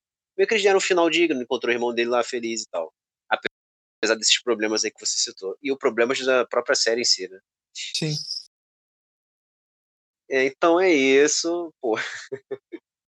Ai, ai, vamos ver como é que vai terminar. Titãs realmente, tinha... cara, é uma, o, o Titãs é uma incógnita, assim. É realmente eu tinha é mais um ponto, eu tinha mais um ponto, peraí. Não fala. Peraí, peraí, peraí, peraí. Pô, tu não tá achando que o, o capuz vermelho pareceu pouco na série, não? Acho, pô. Eu acho que é um problema esse lance de. Dessa jornada de. Pô, esqueci. Poxa, a gente, tá muito esquecido hoje, hein? Redenção, redenção. Redenção. Essa jornada de redenção dele eu acho que não é legal. Eu gostaria de ver mais ele como capuz vermelho raiz, entendeu? E já acabou isso, né? Já acabou. Ele já tá É. tentando se redimir. Eu queria Sim. ver mais ele como capuz vermelho, pô, dominando a cidade, sendo chefe lá. Não, não o chefe Cara- do crime, mas ele controlando a criminalidade. Ó, agora eu sou o justiceiro aqui da cidade, acabou Batman, acabou tudo, sou eu. Só que vou te falar, pô, eu- eu- ele se mostra muito frágil psicologicamente. O espantalho acabou se tornando o vilão principal, né? Sim. Sim, mas ele podia continuar sendo o capuz vermelho, pô. Sim, mas, então, mas eu achei rápido também esse lance dele Achei muito rápido, muito rápido. se, rebe- se rebelar contra o espantalho muito, muito rápido mesmo. Muito rápido. Cara, outra parada que eu queria falar agora tem a ver, entre aspas, com Titãs, mas. Pô, tem a ver muito com a DC aí. Minha reclamação direta. Hum. O quê? Essa semana surgiu um papo aí de que a HBO Max tá querendo fazer um filme do Capuz Vermelho. Pô, eu já Hum, fiquei broxado, já fiquei broxado. Porque assim, cara, porra, a porra da, da DC tem 70 mil personagens bons. Sim. Fica Uhum. fazendo 40 mil filmes do Batman e 65 mil filmes do Superman e não aproveita ninguém. Ninguém. A gente não tem um filme do Gavião Negro até hoje. Um Não. filme. Entendeu? Lanterna Verde de Araque que a gente tem. Que é bom pra cacete, inclusive. Mas, É. de qualquer Ah. forma, cara, tipo assim, aí o personagem apareceu no Titãs, vamos fazer um filme dele. Porra, cara, desnecessário, cara. O maluco acabou de ser aproveitado, aí tu vai lá e gasta o cara. Aí tu vai lá e tu cria outro, outro ator pra fazer o cara. Aí, cara, é, é um bagulho que eu, eu reclamo disso da DC tem uns 100 anos, a gente não tinha nem podcast, a gente não tinha nem ideia, de- a gente nem se conhecia. Nem se conhecia. Não, isso Cara- não, realmente. Eu, não, eu em particular, o Capuz Vermelho, acho que não tem a menor necessidade de você fazer um filme do Capuz Vermelho. Cara. eu acho que é um personagem que não é nada atrativo pra ter filme solo e tal. Não, realmente eu não gosto muito da ideia. Mas, por exemplo, vai ter o filme solo da HBO Max, da Batgirl. Isso eu acho um Eu puta sabia, acerto. tranquilo, mas o personagem que não foi aproveitado nunca. Sim, exato, verdade, verdade. Maneiro, aí é maneiro, entendeu? Mas não é disso que eu tô falando. Nesse ponto aí tá certo, tinha que ter mesmo. Mas, Uhum. porra, o Asa Noturna, É cara, um baita personagem que já devia ter tido um filme há muito tempo, cara. Não, o Asa Noturna, é, tinha que ter tido realmente há muito tempo. Ele caberia um filme há, há muito tempo mesmo. Então, assim, eu, acho muito complexo esse lance de, de. Tipo assim, a minha reclamação vem lá de trás, né? Que na época do, do Snyder, do filme do Snyder, da Liga da Justiça, pra mim quem tinha que ter sido o Flash era o Grant Gustin, e é isso. Entendeu? Aham. Pra mim era isso e, e o, o Steve, Stephen Amell, né? Que tinha que ter Sim. sido o, o, o Arrow lá né? No coisa. Ah, ah ter não, puxado porque, ele pra ser o arqueiro do cinema também. sim. Ah, porque não sei o que, que a gente vai fazer outro universo, que vão ser outros atores, que pá, pá, pá, pá, pá, pá, fez um filme merda. Aí Hum. vai sair o Snyder Cut, sete anos depois. Aí saiu o Snyder Cut, bom pra cacete. Uhum. Ok. Mesmo assim, podia ter sido a porra do outro ator. Mas de qualquer forma. É, Aí agora, no filme do Flash. Ah, não, porque o Grant Gustin vai aparecer no filme do Flash. Porra, cara, É eu já tô uma, puto. uma é uma troca de favores, né? Porque o Ezra, Ezra Miller apareceu no crossover lá das séries da CW. E aí Cara, fez aquela vou ser participação lá. sincero que eu tô com medo, tá ligado? Eu tô com medo, Uhum. porque assim, a DC, ela não se define, mano. Não se define no que ela quer fazer. Aí, pô, já falaram assim, ah, vai mudar muita coisa do universo da DC no cinema. Mas a Gal Gadot como Mulher Maravilha não é uma delas. Tranquilo, vamos manter a Mulher Maravilha, perfeito. Deu certo, foi bom. Aquaman deu certo, foi bom. O Flash vai mudar, cara? Então. Cara, o que acontece? Eu acho que a, DC não deveria se preocupar no momento com essa parada de universo, de unificado, não sei o que, que é um lance que eu acho que vai surgir no Flashpoint nesse filme do Flash ano que vem. Ô, ô Pedro, mas eles não deviam se preocupar, não, porque eles já não se preocupam há 100 anos. Cara, mas agora, nesse, nesse meio, como tu falou aí, a Mulher Maravilha foi um acerto, Aquaman, vai ter o Batman, o Shazam, blá, blá, o que a gente vem falando aqui 70 vezes. Sim. Teve o Coringa e tal justamente é uma fase que elas não estão se preocupando com o universo compartilhado, fazendo filmes solos isolados, se preocupando com a história, que é o mais importante. Cara, e são filmes legais, no geral são filmes legais. não, são filmes, são bons filmes. A minha preocupação é eles abraçarem de novo esse lance do universo compartilhado e não ficar tão maneiro, porque esse Flashpoint ele vai ditar muita coisa da, da, da partir desse filme para frente, entendeu? Porque é um bagulho que envolve o multiverso entendeu? Cara, já involuntariamente. Dois, vai ter dois Batman no negócio, pô. Já, já tá claro. Involuntariamente, a DC vai querer competir com a Marvel no cinema. Porque não, assim. Mas já, mas já compete, Matheus. Já compete. Eu não acho que... que... compete, não acho. Entendeu? Pô, mas não tu acha que, que quando lança o filme do Batman, eles não pretendem Cara, eles querem ter uma bilheteria tão alta quanto. Tudo bem, cara. Só que eles querem lutar com o Batman contra sete filmes da Marvel de 300 atores, personagens diferentes, tá ligado? Não, não, então. Beleza, não, eu concordo, cara. É porque a Marvel tá na, é mais consolidada no cinema hoje, sem dúvida, óbvio. Não, não tô falando de consolidação, eu tô falando de entrega, cara. O filme que é pra ser da HBO, porra, faz a merda do filme pro cinema, cara. Não, mas eles têm. Mas então, mas é uma estratégia para. Cara, porque tem que ter coisa exclusiva do streaming também, Matheus. Entendeu? Senão a pessoa eu não assina a parada, cara. Mas eles já não tem nada no cinema, cara. Eles têm um filme a cada, porra, três anos. Pô, a gente teve aí o filme da Mulher Maravilha. Saiu, saiu na pandemia, não foi? Foi. Não, esse ano foi só. Esse ano foi só Esquadrão Suicida do. O Esquadrão Suicida, né? Então, ano passado foi a Mulher Maravilha. A Mulher Maravilha. Aí, pô, o filme foi médio. Médio, assim, metade do filme foi médio e uma parte foi boa. Médio, é médio. Ah. Mas, assim, teve, um, teve uma, um momento ali meio, meio chato ali no meio. Mas, de qualquer forma, eu, eu gosto sempre de ver ela como Mulher Maravilha. Eu acho ela muito boa no personagem. E, e, e me satisfaz, assim. Então, para mim, tá tranquilo. Esse... Mesmo. Fala aí. Não, não, sim, sim. Aí teve esse e esse ano teve o Esquadrão, certo? Esse ano teve o Esquadrão, que já é outra parada que, um pouco mais solta, né, da, da história principal da, dos heróis completamente, da... Completamente despreocupado, completamente despreocupado. Perfeito, concordo, maravilhoso. Mas assim, ano que cara... vem vão ser, vão ser três, pô, já, entendeu?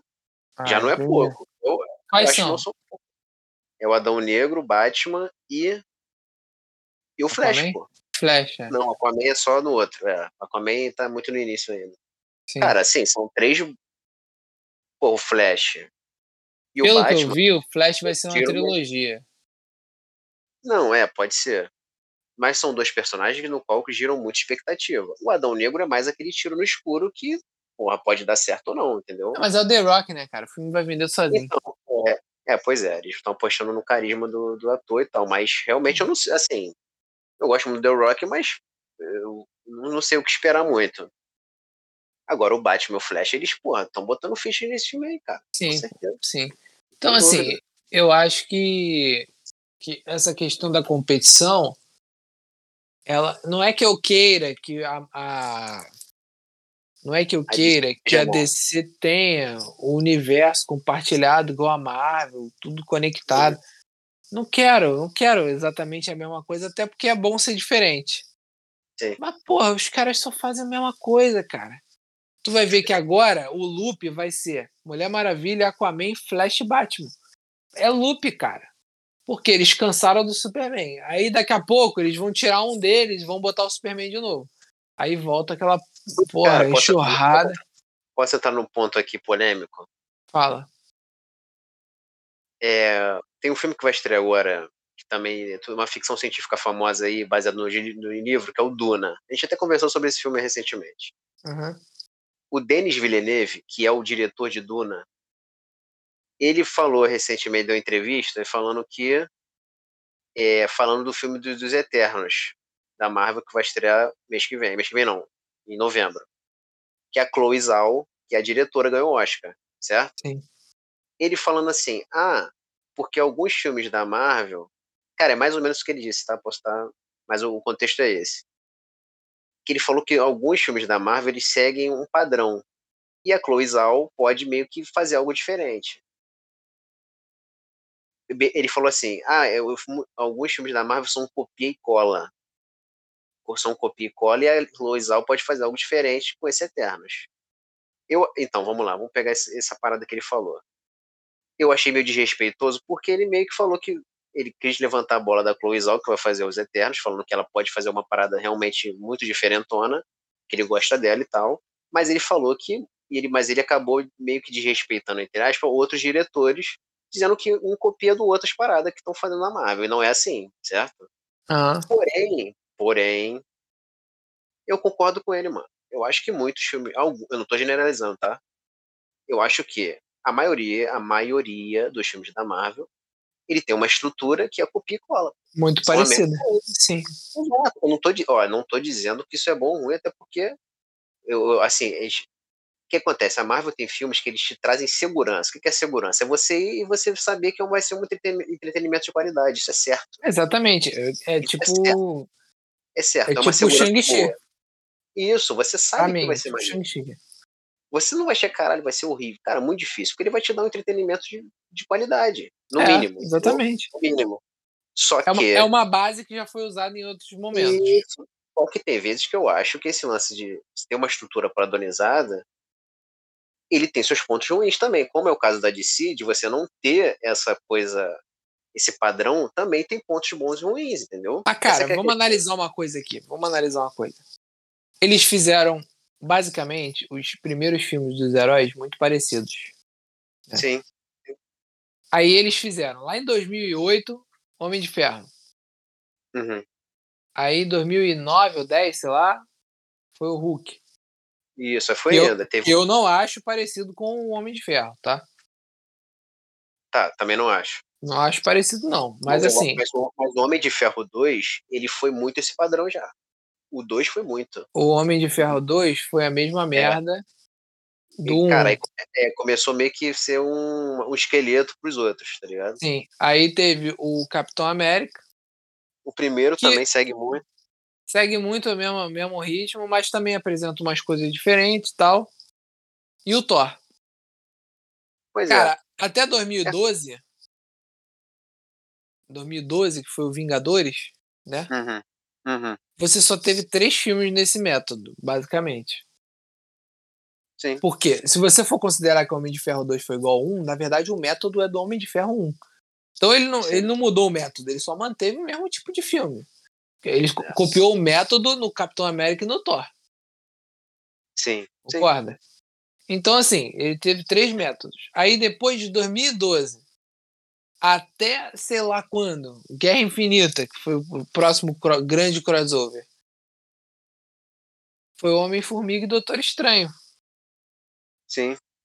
Teve mais algum que eu tô esquecendo? Cara, Pantera ter... Negra. Sim, então, teve o Guardiões da Galáxia. Guardiões da Galáxia. Então, teve a, Cap... aí teve a, a Capitã Marvel. Aí a gente tem quatro, cinco filmes. Capitão Marvel, não acho que seja o mesmo padrão. E o Pantera Negra também não. Então, eu acho que o que mais foge, o mais fora da casinha é o Pantera e o Thor Ragnarok, eu acho. Cara, eu acho que o, o Capitão América Soldado Invernal também. Mesmo padrãozinho, sim. Sim, mas eu acho que ele é um nível de qualidade maior do que os outros. Sim. Eu acho que ele é o melhor filme do Capitão América disparado, assim. Até é, eu não sei, cara. Eu, eu concordo. Mas é, é porque a gente, mas... é porque a gente entrou aqui num, deba... num debate. Tudo bem, tudo bem. Mas, a gente assim, tá eu... muito... o que eu, o que eu, é porque o que eu quis dizer é que acho que os dois métodos nenhum tem a receita perfeita do negócio, entendeu? É isso que eu tô dizendo.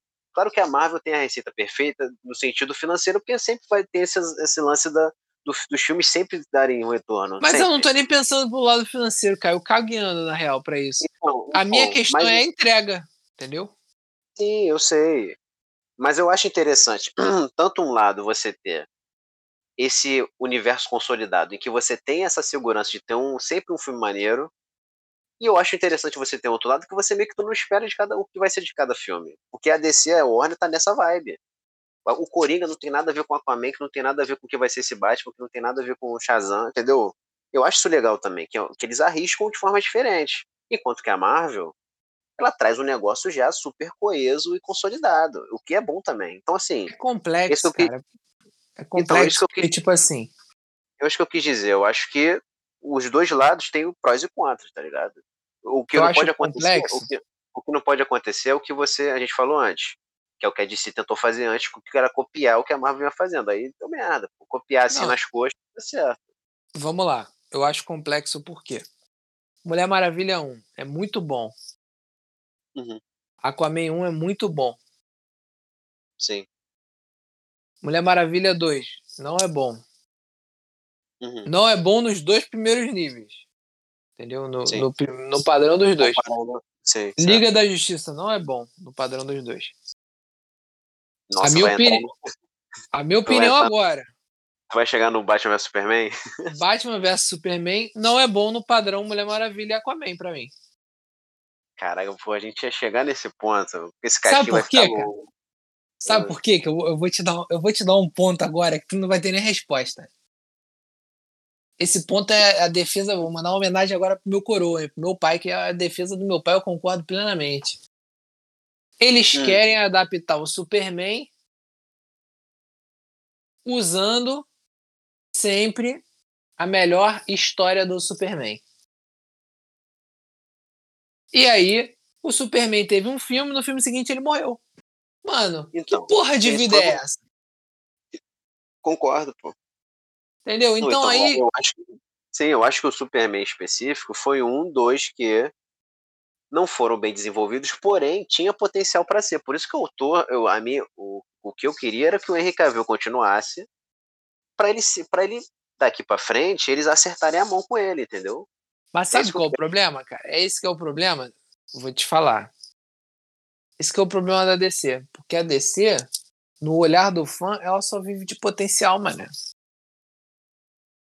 Hum. É potencial. Certo. Ah, Mulher Maravilha é um potencial, mas o primeiro filme foi bom, o segundo foi uma bosta. O Aquaman é um potencial, o primeiro filme foi bom, o segundo a gente vai ver. Aí, assim, garantia a gente não tem, eu tenho pé atrás, pra ser sincero. Aí o Batman, o, o, o Super-Homem, o primeiro Super-Homem, eu achei um bom filme, o Homem de Aço, né? Achei um bom filme. Eu gosto, eu gosto. Não acho, Cara, não acho bom pra cacete, não acho ruim pra Cara, cacete. Cara, ah, tudo bem. Não, é que a gente tá aqui fazendo análise de filme a filme, certo? Sim. Mas eu acho que o nível de cobrança e de crítica com os filmes da DC, da Warner, eles, a galera pesa mais a mão, sim. Porque eu acho Mas que sabe por que que eu acho que pesa mais a mão? Cara, eles, Porque a DC... são, são muito parecidos com os que da Marvel que as pessoas compram com tamanha facilidade, cara. Não, cara, o que eu acho que a DC quer bancar uma parada que não precisa. Ah, porque a gente é diferentão, a gente cara, não faz padrãozinho. O, o, filme que a gente não tá falando aqui é Aves de Rapina, por exemplo. Uhum. Que foi, a gente tá esquecendo no churrasco. Mano, ele é igual a uma porrada de filme da Marvel, cara. Sim, pô. É um Guardiões, é um Guardiões da Galáxia, outro, outro formato, mas é parecido. É parecido com o Deadpool, sei lá. Sabe? Aí não, mas a, a de Rapina flopou. Não, aí não. Aí, sabe? Eu falei, caraca, mano. Não, assim, o motivo por ter flopado, eu não entendo, entendeu? Por ser o mesmo padrão. A questão que eu tô falando não é isso. A questão que eu tô falando é o seguinte. A galera que curte DC, eu gosto de DC também, pô. Galera que curte DC, bota DC num pedestal extremo, magnífico, de que, ah, não, porque a DC tá construindo um bagulho absurdo tá construindo uma coisa grandiosa.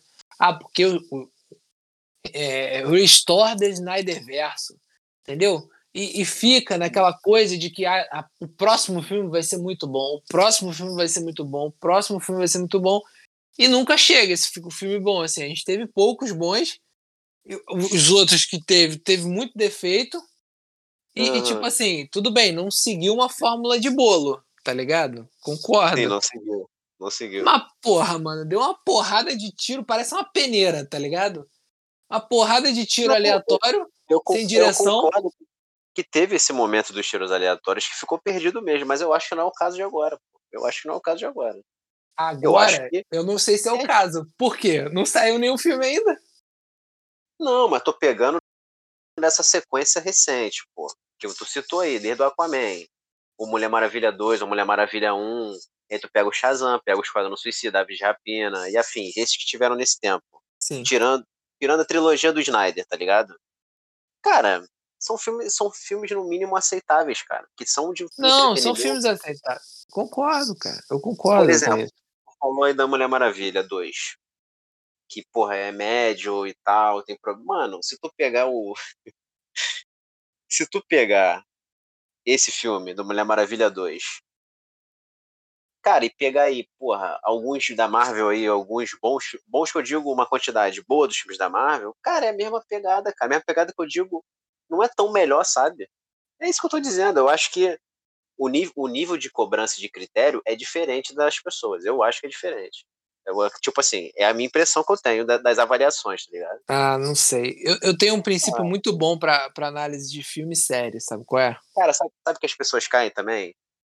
A Marvel lança o Shang-Chi. Todo respeito ao Shang-Chi. Adorei o filme, gosto. Mas, pô, tudo é o melhor filme de origem. Moleque, lançou o filme, melhor filme de origem. As pessoas caem, caem no hype com uma facilidade. Eu falei, meu amigo, você parou para ver? Tem certeza que tu tá falando? Melhor filme de origem. Aí vai ter o próximo, Eternos. Melhor filme de origem. Sabe, ah, cara? Duvido. Não, duvido. Eu, tô dando um exemplo, tá? Eu vou ser sincero, quando falaram essa semana que Eternos tem duas horas e meia, eu já vou cansado pro cinema. Vai ter duas horas e meia? Duas horas e meia. Caraca, moleque, porra. Exato. Não, assim, o, o, que eu, o que eu analiso muito é o seguinte: eu tô sempre cansado. É verdade. E quando eu durmo e quando eu não durmo, entendeu? É, é meu padrão. Então, é meu padrão então, de análise, entendeu? Cara, eu não entendo. A gente tá aqui debatendo isso. E, tipo, é maravilhoso. Sendo que a gente vai ter filme do Venom 2 agora, mano. Nada, porra. Pior do, nada é pior do que isso. Mas já vazou a cena pós-crédito, já vazou a é. cena pós-crédito. Aí, vamos tocar nesse. Não, já que a gente tá nesse embalo, já que a gente tá, tá nessa pegada aqui, que eu acho que hoje vai, esse caixinho vai acabar às duas e meia da manhã. Mas tu vai fazer, tu vai falar da cena pós-crédito, o filme nem saiu, cara. Não, não vou falar da cena pós jamais vou ah, dar tá. Não, a questão é a seguinte, cena pós-crédito. A gente tá começando a, a ir assistir filme para ver cena pós-crédito. É. Vamos parar com isso, hein, tá? Sim. Porque, nego, porque muitas coisas aí estão começando a se apoiar no final, no gancho, na, no, na expansão do universo. Mas, meu amigo, você, o filme ele tem que ter uma história legal, tem que ter bem feito. Tem que... É, cara, mas é verdade, pô. O, ah, eu... a, série, a, a, série do Loki agora se sustentou muito pelo ah, não, mas no final vai ter, meu amigo. Sim, não teve nada. Cara, eu não tô. Assim, a cena pós-crédito ela é importante porque ela geralmente expande a parada. Ela, ela bota dentro de um contexto maior que a gente ama. Não é isso? É isso, pô. Sim. Mas o filme em si, ele tem que ser bem feito, pô. E isso tá começando a virar um hábito, hein, de a gente começar a consumir as paradas para ficar vendo só o gancho, vendo o, a cena pós-crédito que vai vir depois. Pra saber cara, onde vai se conectar, né? Cara, tem que parar com essa mania de começar a assistir o negócio agora para Ah, não, porque eu, você vai usar na frente. Meu amigo, e agora? Como é que tá sendo usado? Como é que tá sendo desenvolvida a história desse personagem hoje? É, isso é Entendeu? é verdade. Não tô, perdendo meu. É, perdendo, perdendo, não, dedicando meu tempo a isso nesse momento para poder. Ah, porque daqui a dois anos eu vou ver o Kang. Meu amigo, e aí? Tá, e aí? E o Loki aqui? E o Loki agora? Cadê o Loki? Quero ver o Loki. Acabou, o Loki exemplo. morreu. Tô dando, tô dando exemplo do Loki, tá? Mas é no geral. Eu sei. Aí, sabe, se, tá se apoiando nisso, cara. Assim, Ó, uma, é um... um filme que eu fiquei muito chateado que teve cena pós-crédito foi o filme da. Da. Como é que é o nome? Viúva Negra. Não precisava. Desnecessário. O filme foi lançado no meio da pandemia. Entendeu? Foi um filme que já era pra ter saído uns 100 anos atrás. Uhum. Aí porra, foi lançado, me meteram uma cena pós-crédito desnecessário, cara. Desnecessário. É. Foi só pra falar assim, ah, porque a irmã dela vai, vai tentar matar o Gavião Arqueiro. É, Aí sai. Com a série, né? Com a série, Não, ela vai, ela vai chegar lá vestida de Papai Noel, né? Na série dele. Vai chegar de acordo com o período do, ano que é, é Natal. Porque assim, desnecessário. Facilmente poderia começar a série do Gavião com essa cena. Ou essa cena podia estar no trailer do Gavião, o que era melhor do que ser uma cena pós-crédito. Não precisava, é, entendeu? Não, pra, é, o efeito para mim é ser similar, até realmente nesse contexto que tá falando, né, fazendo Então, assim, é desnecessário. Eu vi uma porrada de gente falando, ah, porque tem cena pós-crédito. Eu falei, mano, cena, cena merda. Cena merda, desnecessário. Entendeu? Eu concordo é, você nesse ponto. É, é, não precisava. Podia ter botado ela direto na série que ia dar no mesmo, no caso. Até porque ela já está confirmada na é, série do Gavião. Complicado, cara. Complicado. Mas a gente fez aqui um, uma comparação geral aí dos, dos momentos, né? Acabou que a gente foi para esse, esse. Foi tu que puxou esse, essa discussão aí, o que foi bom, hein? Porque a gente tá aqui pra isso. Porra, tem coisa pra caralho pra falar aí. é. Cara, vamos. Depois de a gente ter gastado saliva com essa discussão que foi boa, a gente pode ir pro negócio diferente que teve essa semana aí, né, cara? Que a gente já falou de falou bastante da DC, falou bastante da Marvel, mas a gente vai tocar aí no, uma nova, um, numa outra vertente aí da cultura pop que é pesadíssima, Star Wars. Tu sabe o que que lançou de Star Wars, Matheus? Sei, saiu Star Wars Vision. Star Wars Visions. Cara, primeiro o que acontece? São uma série de curtas metragens focados em Star Wars, só que desenvolvidos por empresas de anime. E a Disney foi atrás das empresas mais fortes do ramo para poder fazer animes do universo Star Wars. E aí trouxe, deu esse presente aí pra gente na, nessa última semana. Cara, eu vou te dizer que eu adorei. Você, você achou que foi mais um episódio que tu gostou mais, outro menos? Foi meio isso, né? Cara, então. Fala comigo. Eu Abre achei. Eu achei que teve alguns episódios que funcionaram. Uhum. E outros Cara, episódios. Vale ressaltar que não é canônico, não, tá? Não... Tudo bem. Só isso. É, beleza. E outros episódios eu achei que podia não ter tido. Que foi Mas, mais pra assim, cumprir tabela mesmo, pra preencher lá o negócio. Não, não, não digo nem preencher. Eu acho que. que eu, não, eu não entendi tão bem assim, não peguei muita explicação da produção. Nota-se que são animadores provavelmente diferentes, cartunistas de, diferentes e tal. Hum, que os traçados são diferentes. eu não sei se foi alguma coisa assim, tentando aproveitar outra cultura, outro tipo de traçado fora do Star Wars que eles tentaram fazer. Sim. Mas, tipo assim, eu acho que tiveram histórias que podia ter sido cinco episódios, entendeu? Entendi. É, é assim, é, é totalmente focado no, no conceito do Jedi, né? Sim, Todas sim. Todas envolvem Jedi, Sith, força e tudo isso. Mas olhando pelo lado da Disney, tipo, não, não, não, tem, não é canônico. Ah, mano, a gente uhum. tem esse conteúdo aqui, vamos soltar, tá ligado? Conteúdo é conteúdo. Acho que é isso. Cara, eu achei que começa muito bem com aquele episódio do. Daquele samurai lá no, na aldeia e tal. Achei muito maneiro. Aquele, aquele, a qualidade da animação achei absurda. Que é o primeiro episódio, né? Sim. Pô, achei ótimo. Achei ótimo. Eu gostei muito daquele do Droid, que é o Droid Jedi. Lembra desse? Que ele Sim. foi criado pelo, pelo cientista lá, só que o cientista é um Jedi. E o droid meio que torna um Jedi, né? Ele ganha o sabre, enfrenta lá como se fosse um Darth Vader lá do universo dele e tal. Esse eu e não eu gostei muito, não. É, então. eu gostei muito que é o Nono Jedi, o nome do episódio, que é um outro que. Que, que, é aquele, que é um Jedi que manda mensagem para vários outros, só que no final são todos Sith. Lembra desse? Sim, eu gostei muito é, desse. É o episódio 5. É esse tem uma, é, tem uma grande reviravolta, pô. Que que, que apare, parece que são todos eles Jedi que estão fugindo pela galáxia e tal. E quando vê, na verdade, são todos Sith, né? Que só um deles é Jedi, no caso. Tem a menina e um deles, né? Eu achei também, esse me pegou. E, cara, mas o melhor que eu achei foi o do ancião.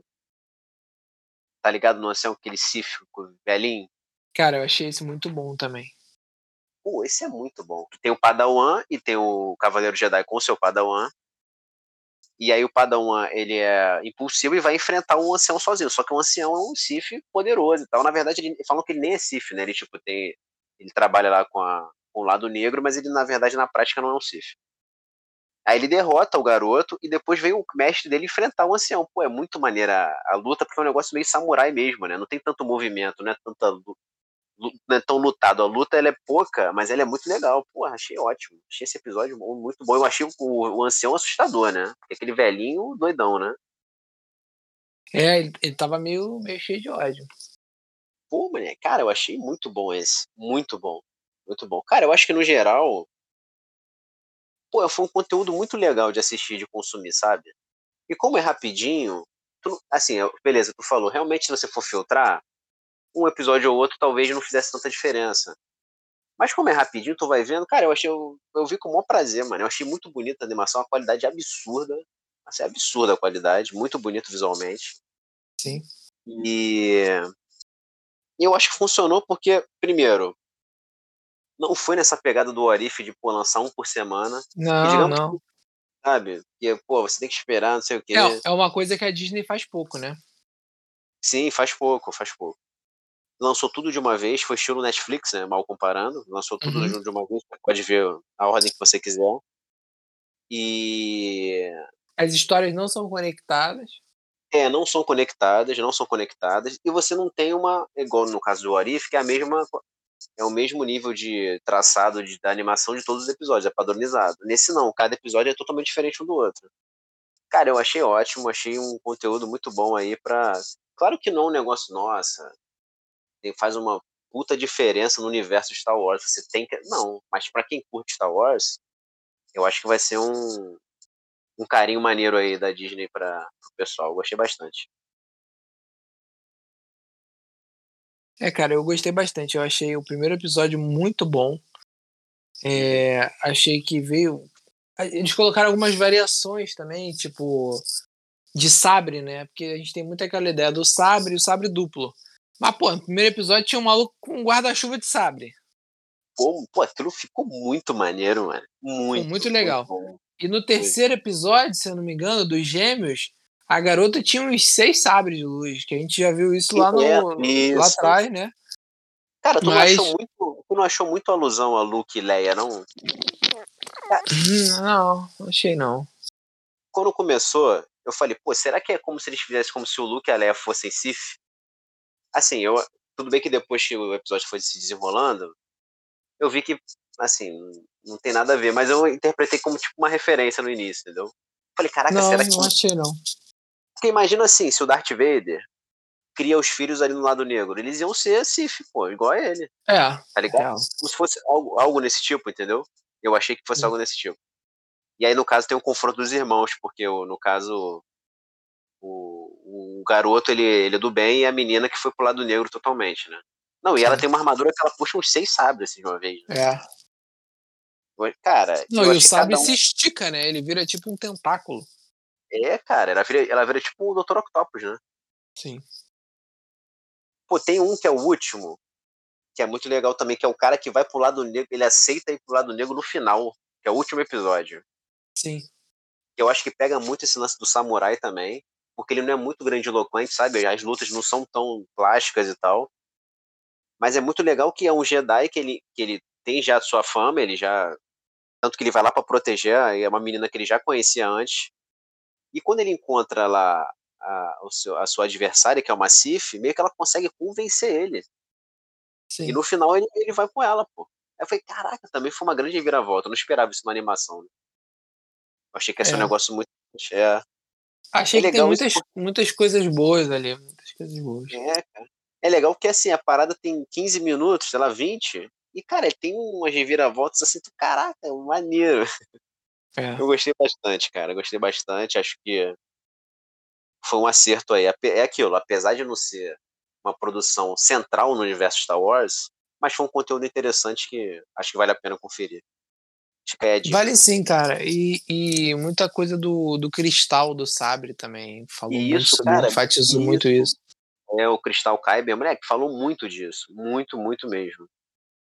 Vários, conceitos, gente... vários conceitos de Jedi, mano. Vários. É. Porque Muito o, legal. é, é, repetindo, o foco é todo girando em torno disso. Todos os episódios envolvem Jedi, Sith, claramente, entendeu? O foco é esse. É, teve Até um que eu porque, gostei cara- muito. Hum, fala, fala. Fala, fala aí, fala aí. Não, porque o próprio George Lucas, ele, ele pega o conceito do, do Jedi da Ordem e bebe da fonte dos samurais, entendeu? Sim? Então, a animação, como foi feita em anime, ela girou em torno disso, entendeu?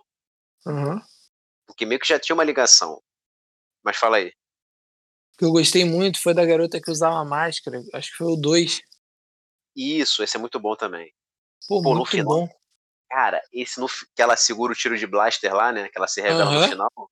Pô, muito maneiro esse. E tu vê, ela Não, tira e- o sabre no finalzinho só, mano. É, e o sabre dela parece uma espada samurai. Pô, é, é, tem o formato de espada samurai, que é amarela, não é? Sabe dela É, ou não? Amarelo. Então. Pô, ela puxa e ela, é ela que corta o braço do cara? É, Não lembro. Pô, então, pô, muito maneiro. Eu achei isso também muito bom, muito bom. esse foi muito bom mesmo. Que iam dar uma garota de oferenda, né, pro maluco levar, sei lá, uma parada assim. Isso, a princesa lá, a princesa, pô. A noiva, sei lá, um negócio assim. A noiva, é. Isso. Pô, moleque, esse é muito bom também. Ele é bem lembrado, tinha esquecido desse. Mas, cara, é isso. Eu acho que. Tem aquele da. da- Então, o que eu achei mais fraco foi o da bandinha, da bandinha lá de Tatooine, dos roqueirinhos. Tu deve ter se É. identificado, né? É. Não, assim, eu gostei, mas gostei mais pela referência à corrida de pod. Eu sempre senti Isso. falta disso. Achei que foi uma Verdade, coisa foi muito legal. presente no primeiro filme, lá no, no, caso, no quarto filme. É, e depois ficou perdido isso. Aí, é mesmo, eles que eu acho retomaram, que- é legal. Eu acho, inclusive, que eles tinham que fazer algum, algum tipo de série sobre isso. Podia até ser live action. Eu, eu assistiria facilmente. É, também, a história das corridas de pod, alguma coisa assim. Talvez no futuro, né? Isso entra em pauta aí, vamos ver. Até porque Star Wars tá- eles estão dando uma longevidade aí. Vão É, fazer- cara. Caramba. Vou, vou fazer minha parte de reclamação hoje, que eu reclamei de tudo. Vou reclamar de Star Wars também. Fala aí. Pô, a gente ficou a vida toda aí vendo Jedi Sith, né? Uhum. E aí depois a galera falou, ah, mas Star Wars é só briga de sabre, o cacete. Aí fez o Mandalorian. Porra, foi absurdo. Aí Hum. agora fez o Mandalorian e o Boba Fett. Aí, tipo assim. Tô Já com tá medo de. saturado. É. Eles fazerem isso agora. Aí o Caralho. pessoal vai enjoar, dos Mandalorianos. Acho que eles tinham que fazer uma, um- uma série de comédia do Jar Jar Binks, tá ligado? Um bagulho assim meio. Meio nada a ver, meio, meio sem, sem guerra, sem nada. Jar Jar Binks metido numa me- me- porrada de confusão. Umas paradas assim, meio, meio fora do comum, meio com os bichos meio estranho. É. Sem, porque, cara, é fácil você criar identificação com, com, com qualquer. Porra, a gente criou identificação com o Mandalorian sem, sem ver a cara do maluco, porra, a temporada toda. Sim, sim. Então, assim, eu acho que, que, que pode explorar mais, entendeu? Não que o que eles estejam explorando esteja ruim, não tá não, tá maravilhoso, muito bom. Mas pode explorar mais, mais coisa, pô. Acho que Star Wars é uma parada que, que é infinito, cara. É infinito. Entendeu? Não, verdade. Verdade. É Eu muito. é, aproveitando que hoje em dia a gente fala, né, de, de várias coisas no mesmo episódio, é muito mais infinito do que, do que coisa de herói, mano. Entendeu? Sim, concordo. Eu acho que tem pot- potencial pra ser eterno mesmo. É porque, querendo ou não, cara, o herói a gente adapta, eles adaptam o que é novo, né? Eles não criam o herói pro cinema. Entendeu? Ele- perdão, eles adaptam o que é novo, não, eles adaptam o que é antigo de gibi, Sim. entendeu? É, Não, então, verdade, mano. chega uma hora que vai limitar, vai limitar. É, eu também acho que aí, Star Wars tem uma vida útil. Titãs, a gente já tá no terceiro hobby, numa série, tá ligado?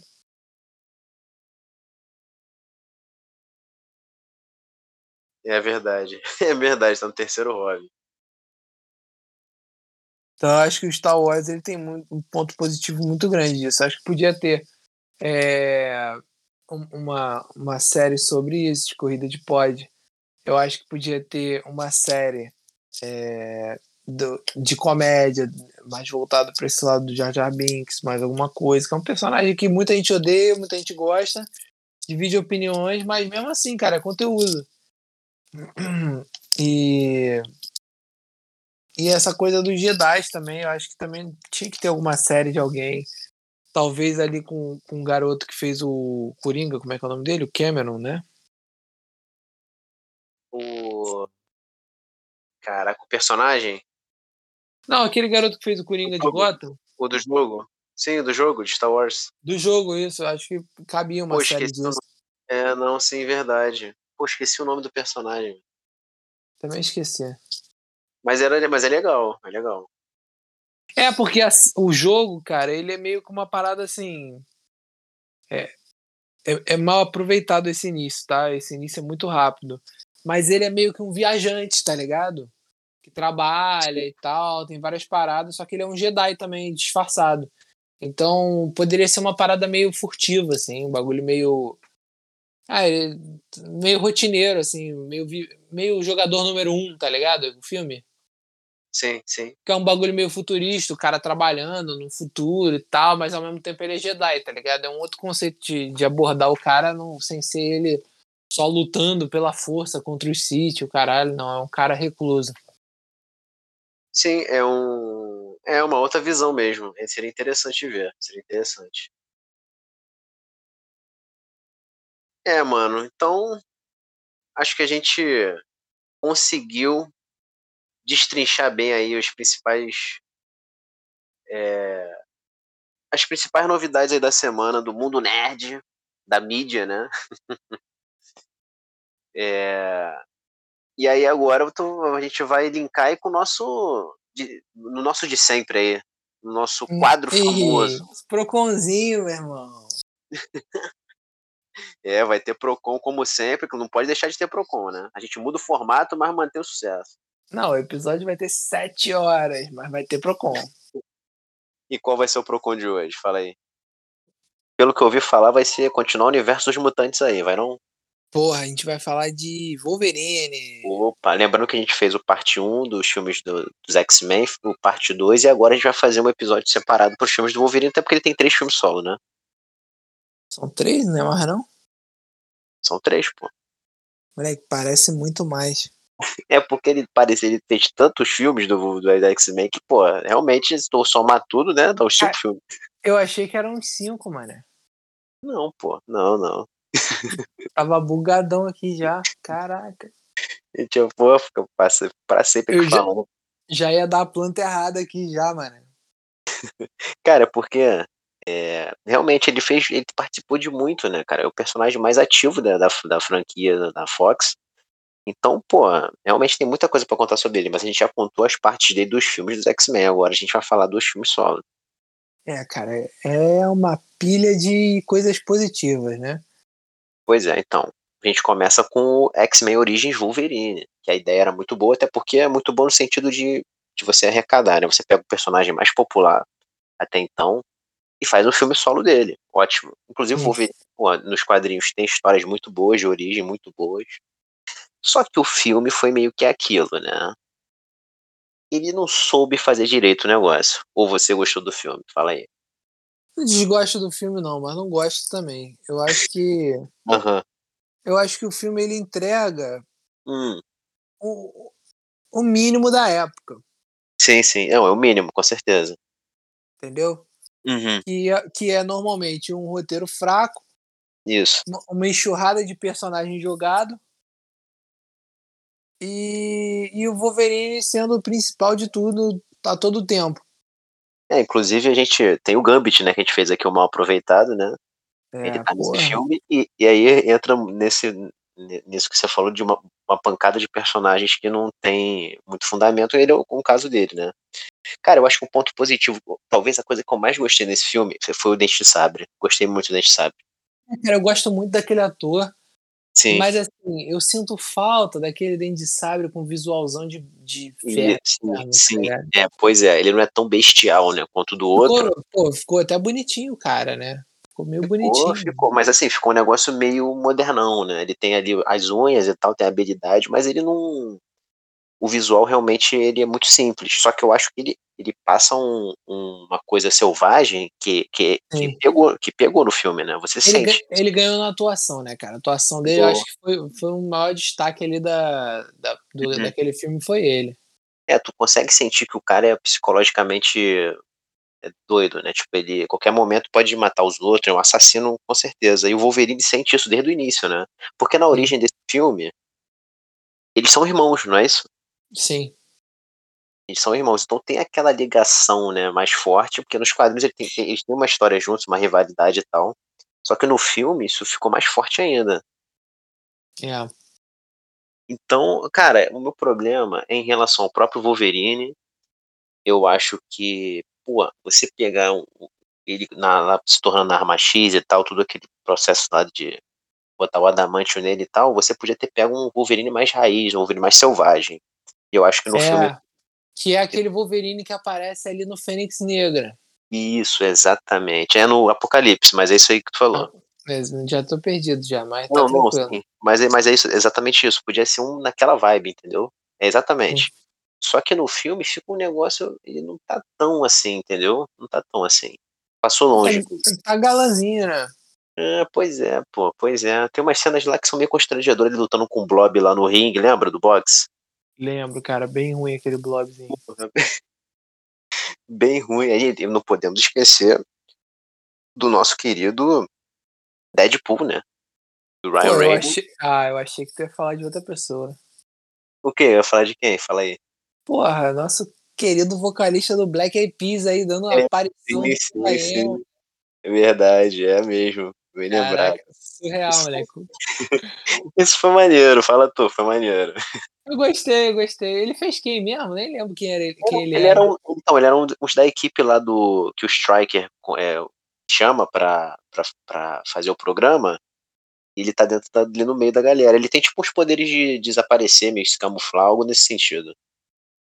É, Mas, que, mas ele, que- mas ele, ele é bem participativo no filme, cara. Ele tem bastantes falas e tal. Só que o, ele, morre, né? Ele morre. é dar a entender que eles pegam o poder dele pra criar um noturno, talvez. É um né? negócio assim, era, era meio similar a esse, entendeu? E. É. Mas, pô, aí você tem o Deadpool, né? O Ryan Reynolds, que no final tem aquela versão lá que ele tá deformado, não sei o quê. Maravilhosa aquela versão. Que ele Caraca, parece até um boneco de voodoo. É, nossa, cara. Ai, Deus. Bagulho surreal. surreal. Mas é isso, cara. Eu acho que o filme, é- no geral, ele é fraco. Mas o, o meu ponto positivo eu deixo, sabe? Eu gostei bastante, apesar do visual realmente ele ser muito, muito simples, né? Ele não entra de cabeça no personagem, na caracterização. Mas eu achei que o lado aterrorizante dele conseguiu suprir, entendeu? É, eu também achei. Eu achei muito bom esse filme. Sim, sim, pois é. Cara, Falei malzão do filme, eu É, acho achei bonzão. Achei bonzão. pô, Ah, esse filme aí pra mim tá no mesmo nível do Lanterna Verde. porra, é, então pra você faz sentido que você gostou do Lanterna, então acho que você tem gostado do Wolverine também, né? É isso aí. Cara, então, depois desse, a gente parte pro Wolverine Imortal. O que acontece? A ideia também era boa, porque o arco nos quadrinhos do Wolverine no Japão é muito bom, cara. É muito bom, é aquela coisa de ser tipo um Ronin, tá ligado? Um Ronin tipo um samurai sem mestre. E aí ele enfrenta os ninjas, aí tem um samurai de prata que é um samurai também. Aí ele tem um envolvimento é, amoroso lá também. Cara, é muito bem, é muito bem feito nos quadrinhos. Isso agrega muito à mitologia do, do Wolverine. Peraí, peraí, peraí. É muito bem feito nos quadrinhos. Isso, nos quadrinhos é muito bem feito. Por quê? Tu, não, tu não tá falando de quadrinho. Tu tá Não. falando do filme. O filme foi ruim, pode falar. Ah, não, então, vou chegar no filme, pô. Eu, já, Então, eu já vou deixar aqui meu pequeno review, que foi. Eu não vi o filme. Cara, muito Não bom. vi até hoje, bom. não vi até hoje. Eu- na real, eu só vi a cena extra porque disseram que aparecia a roupa original. Eu fiquei pilhado, falei, é agora que vai. Não, então, e é, não foi. não foi. Esse é um dos, um dos, dos pontos negativos que eu vou chegar. Então, os quadrinhos são muito bons nesse período do- da história do Wolverine. Só que o filme, a ideia era boa de adaptar esse período, só que também não ficou bem feito, apesar de eu gostar bastante do início do filme. O início é bom, acho que tinha muito potencial. Só que depois ele desanda de uma forma assim que fica um negócio bizarro, sabe? Tipo, o samurai de prata ele vira tipo Transformers, sabe? Ele tem uma armadura. Então Não tu é me um- aconselha a ver a primeira hora de filme só. É, no caso sim. o, o Samurai de Prata, que é o vilão né, do, do filme, ele é muito descaracterizado do que é originalmente, sabe? Aí, tipo, no final o Wolverine lutando com um robô, sabe? Tipo, nada a ver, cara. Muito Não, feio. mó ódio, mó ódio desse Samurai de Prata, porque Pô. era o único gibi que tava faltando pra minha coleção de 92, moleque. Então, sim, Era sim. do sim. Samurai de Prata, que eu Cara, tô mas- puto, ah. tava puto da vida essa semana catando isso. Porra, mas vale, vale muito a pena, cara. É muito legal, muito bom. Só que, pô, o filme ficou, deu uma viajada assim, nada a ver, cara, nada a ver, entendeu? É. E então, pô, mais uma vez eles pegam uma história original boa do personagem, só que na hora de adaptar, fica um negócio grandiloquente que não faz o menor sentido, sabe? Sabe aquele final de você ter que meter uma luta super, não sei o que, em vez de fazer um negócio básico que já ia funcionar, Ia ser bom, né? ia ser ótimo. Aí não, botou um negócio lá super grandioso que não faz o menor sentido na história, sabe? Nossa, ficou, ficou péssimo aquilo no final. O final é bem ruim, o final é bem ruim. E aí, é, cara. pra completar, a gente chega nessa cena aí que você só, só quis assistir uma parte por causa da cena do uniforme. Só que assim, cara, é meio que. Sabe quando você. Você quer com, tá com muita fome, você bota pra você cheirar a carne, só que você não dá pra você comer? E só se você Aham. só cheira. É isso. Eles dão um uniforme que o Wolverine nunca usou nesse universo da Fox. E aí ele só olha o uniforme e acabou. Fica só referência, cara. Só que uma referência zoada, porque ele nem chega a vestir o negócio. Entendeu? Sim.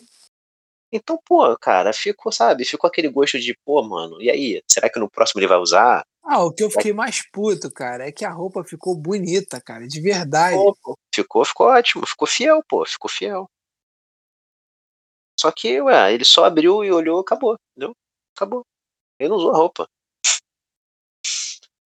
Então, cara, Ai, é assim, foda. é você, sabe, dá o, dá o. Ah, toma aqui um pouquinho, mas não, não vou te dar, não, sabe? Fica nesse negócio que não foi um- uma referência maneira, uma vez que o cara não teve nem oportunidade de usar o, o traje original do Wolverine. Sim. Mas então tu não viu ele, tu não viu Imortal. Não vi, pô. Tô te falando, na real. Cara, não Até, não cara, eu vou te falar, eu nem lembrava desse filme, mano. Até a gente falar assim, ah, vamos gravar o, o coisa, aí tu falou, ah, do Imortal, eu falei, pô, moleque, nem vi esse filme. Nem lembrava que esse filme existia, porque assim, ele, Uhum, foi tão, ele foi tão não falado Sim, sim. que não, não me despertou nenhuma vontade de É. ver, cara. Pois é, então, mas ele se torna esquecível mesmo. No geral, ele acaba se tornando esquecível. Ele acaba- se tornando mais do mesmo, sabe? Não tem um É. diferencial. E aí, a gente chega no último do Wolverine. Ah, o o que Lula- segue aí, segue aí o mesmo padrão dos outros filmes, tô zoando. Não, pô, não, com certeza não. que, é o, que é o Logan. E aí eu vou te perguntar o que, que você achou do Logan. Tu acha que é o melhor dos três? Como é que fica a situação? E aí, fala aí. Cara, não sei se você vai achar uma ofensa, né? Hum.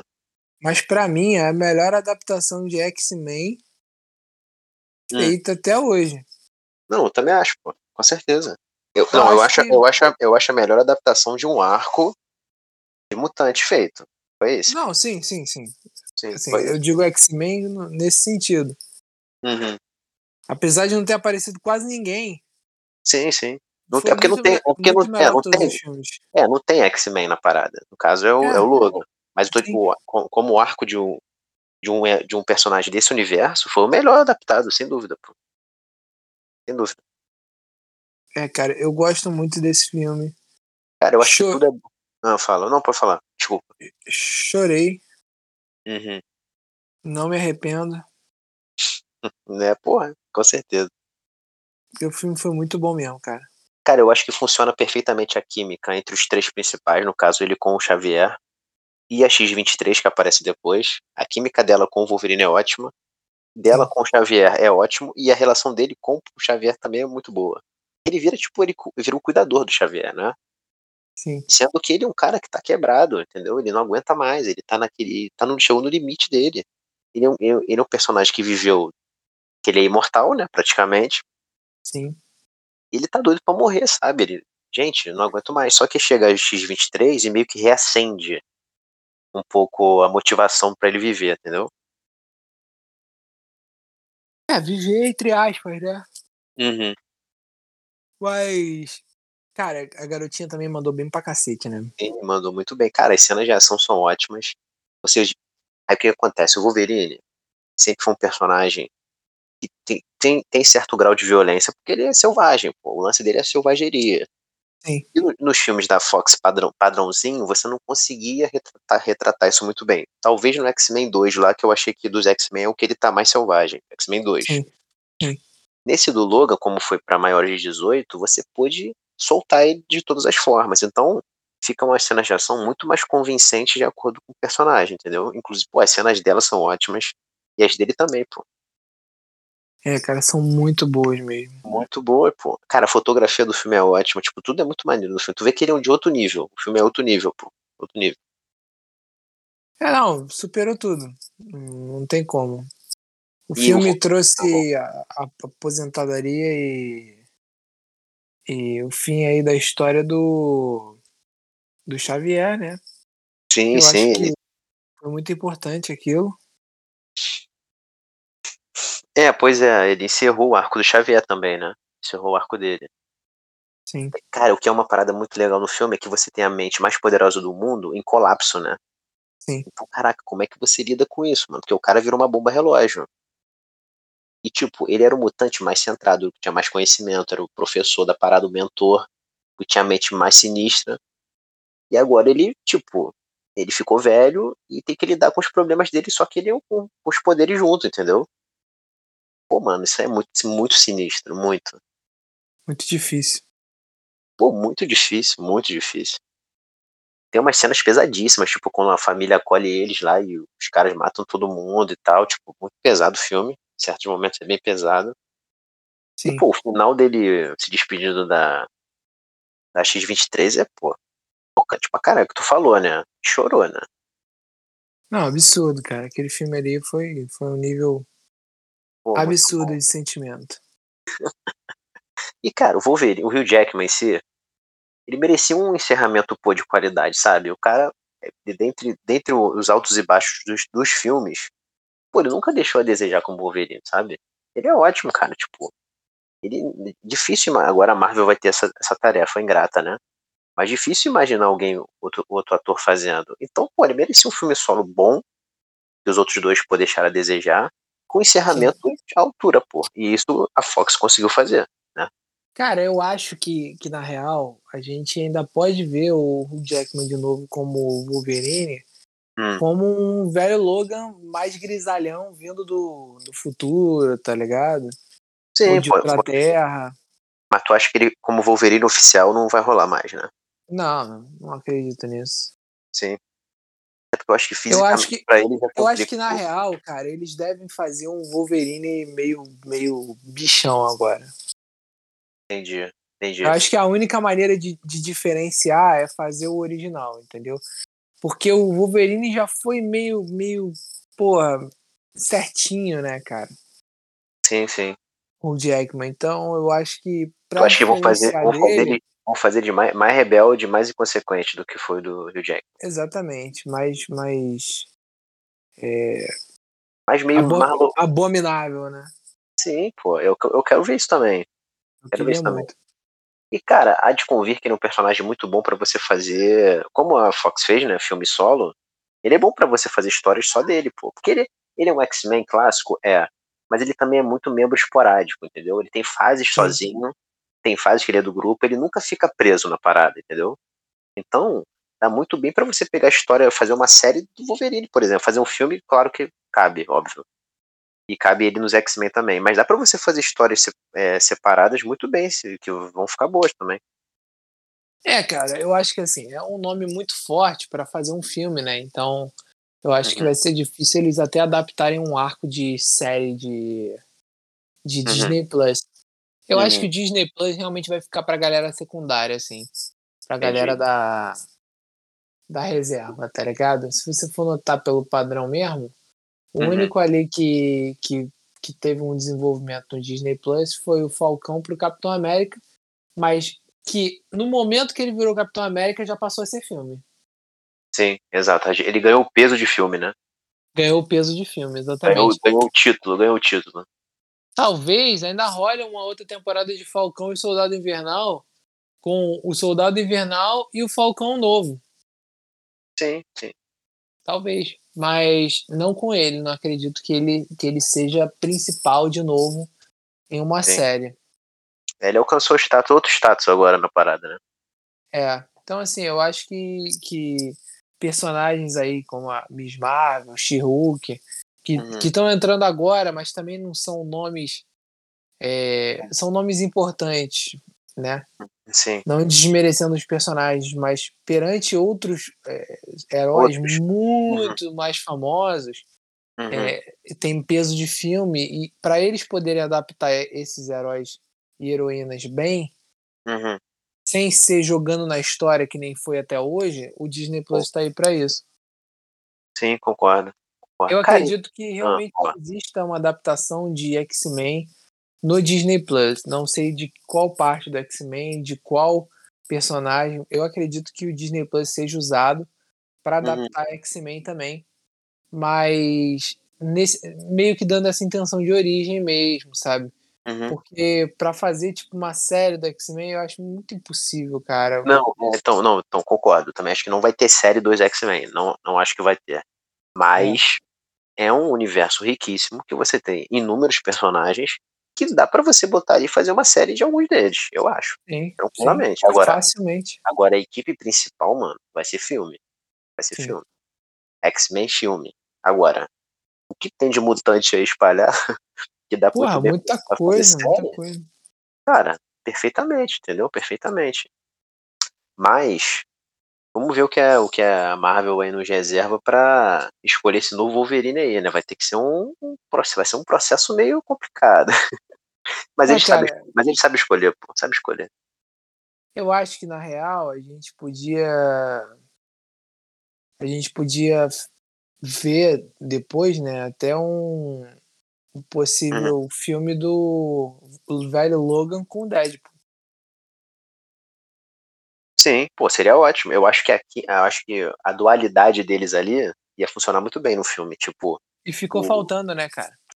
Sim, pô, esse encontro ia, ia, ia render bem. Ia render bem. Tipo, o Wolverine rabugentão, assim, ao extremo. E o Deadpool, cara, que enchendo o saco dele o filme todo, sabe? E eles, assim, no nível de tanto que os filmes são compatíveis em relação à a, a, classificação, né? O Deadpool também é maior de 18. Então, Sim. O nível de violência é conseguir ser mantido, pô, com, com eles dois no mesmo filme. Exatamente. Eles têm o um lance do fator de cura e tal, também, que ia ser, ia ser bem legal. Cara, eu acho que ia ficar uma química. Cara, eles tentaram implementar isso no Deadpool 2, colocando o Cable. Eu acho que não funcionou tão bem, esperava mais do Cable. Porque o Cable é meio assim, né? Ele é meio turrão, ele, não, ele, ele, ele é rabugento do lado do Deadpool, que é um cara que é piadista o tempo todo, falastrão. Sim, eu gostei da adaptação, não do roteiro. Eu gostei do, do Josh Brolin, né? Uhum, isso. Como, como o Cable, eu achei muito bom. Pois é, pois é. Então, eu acho que ficaria algo parecido, entendeu? Só que, porra, o Wolverine tem bem mais peso que o Cable. Convenhamos, Sim. né? Mas aí, cara, a gente vai ter que esperar para ver. Mas, de qualquer forma, é, a gente vai ver o próximo Wolverine aí no futuro, tenha dúvida. É. Eu espero que seja dessa maneira mais grotesca. Sim, eu também. Eu prefiro, eu quero também ver um Wolverine mais raizão, entendeu? Mas vamos ver, cara. Eu acho que vai dar, vai dar tudo certo. Vai dar tudo certo. Então é isso, galera. A gente falou aí dos fizemos esse capítulo à parte dedicado ao Wolverine, porque ele merecia uma vez que tem três filmes solo. Então ficou mais fácil a gente fazer separado. E essa foi, foi a nossa análise aí geral dos filmes. Espero que vocês tenham gostado. Quem gosta do personagem tem que ouvir, né, não, Matheus? Tem que ouvir com certeza. Com certeza. Não tem nem desculpa. Não tem nem desculpa. Galera, então é isso. Mais um caixinho diário das melhores notícias da semana do Mundo Nerd. E até a próxima. Espero que vocês tenham curtido. Eu queria já pedir desculpa porque eu comecei falando que essa semana foi boa, meti o malho em tudo e, pô, próxima semana eu vou segurar a mão aí. Você, não, você realmente foi quase igual da semana passada. É, cara, complicado, complicado. Me desculpa aí, galera, mas. Tá muito, tá muito, tá muito exigente, tá difícil de agradar. Eu me emocionei. não, mas tá certo, pô. A gente tem que ser exigente mesmo, senão fica no, na zona de conforto e fica chato. Mas espero que é. semana que vem as coisas melhorem e tu venha aqui elogiar um pouquinho mais. Pô, com certeza, com certeza. Valeu, galera. Até a próxima. Espero que vocês tenham, tenham gostado desse caixinho. Valeu, galera. Até a próxima.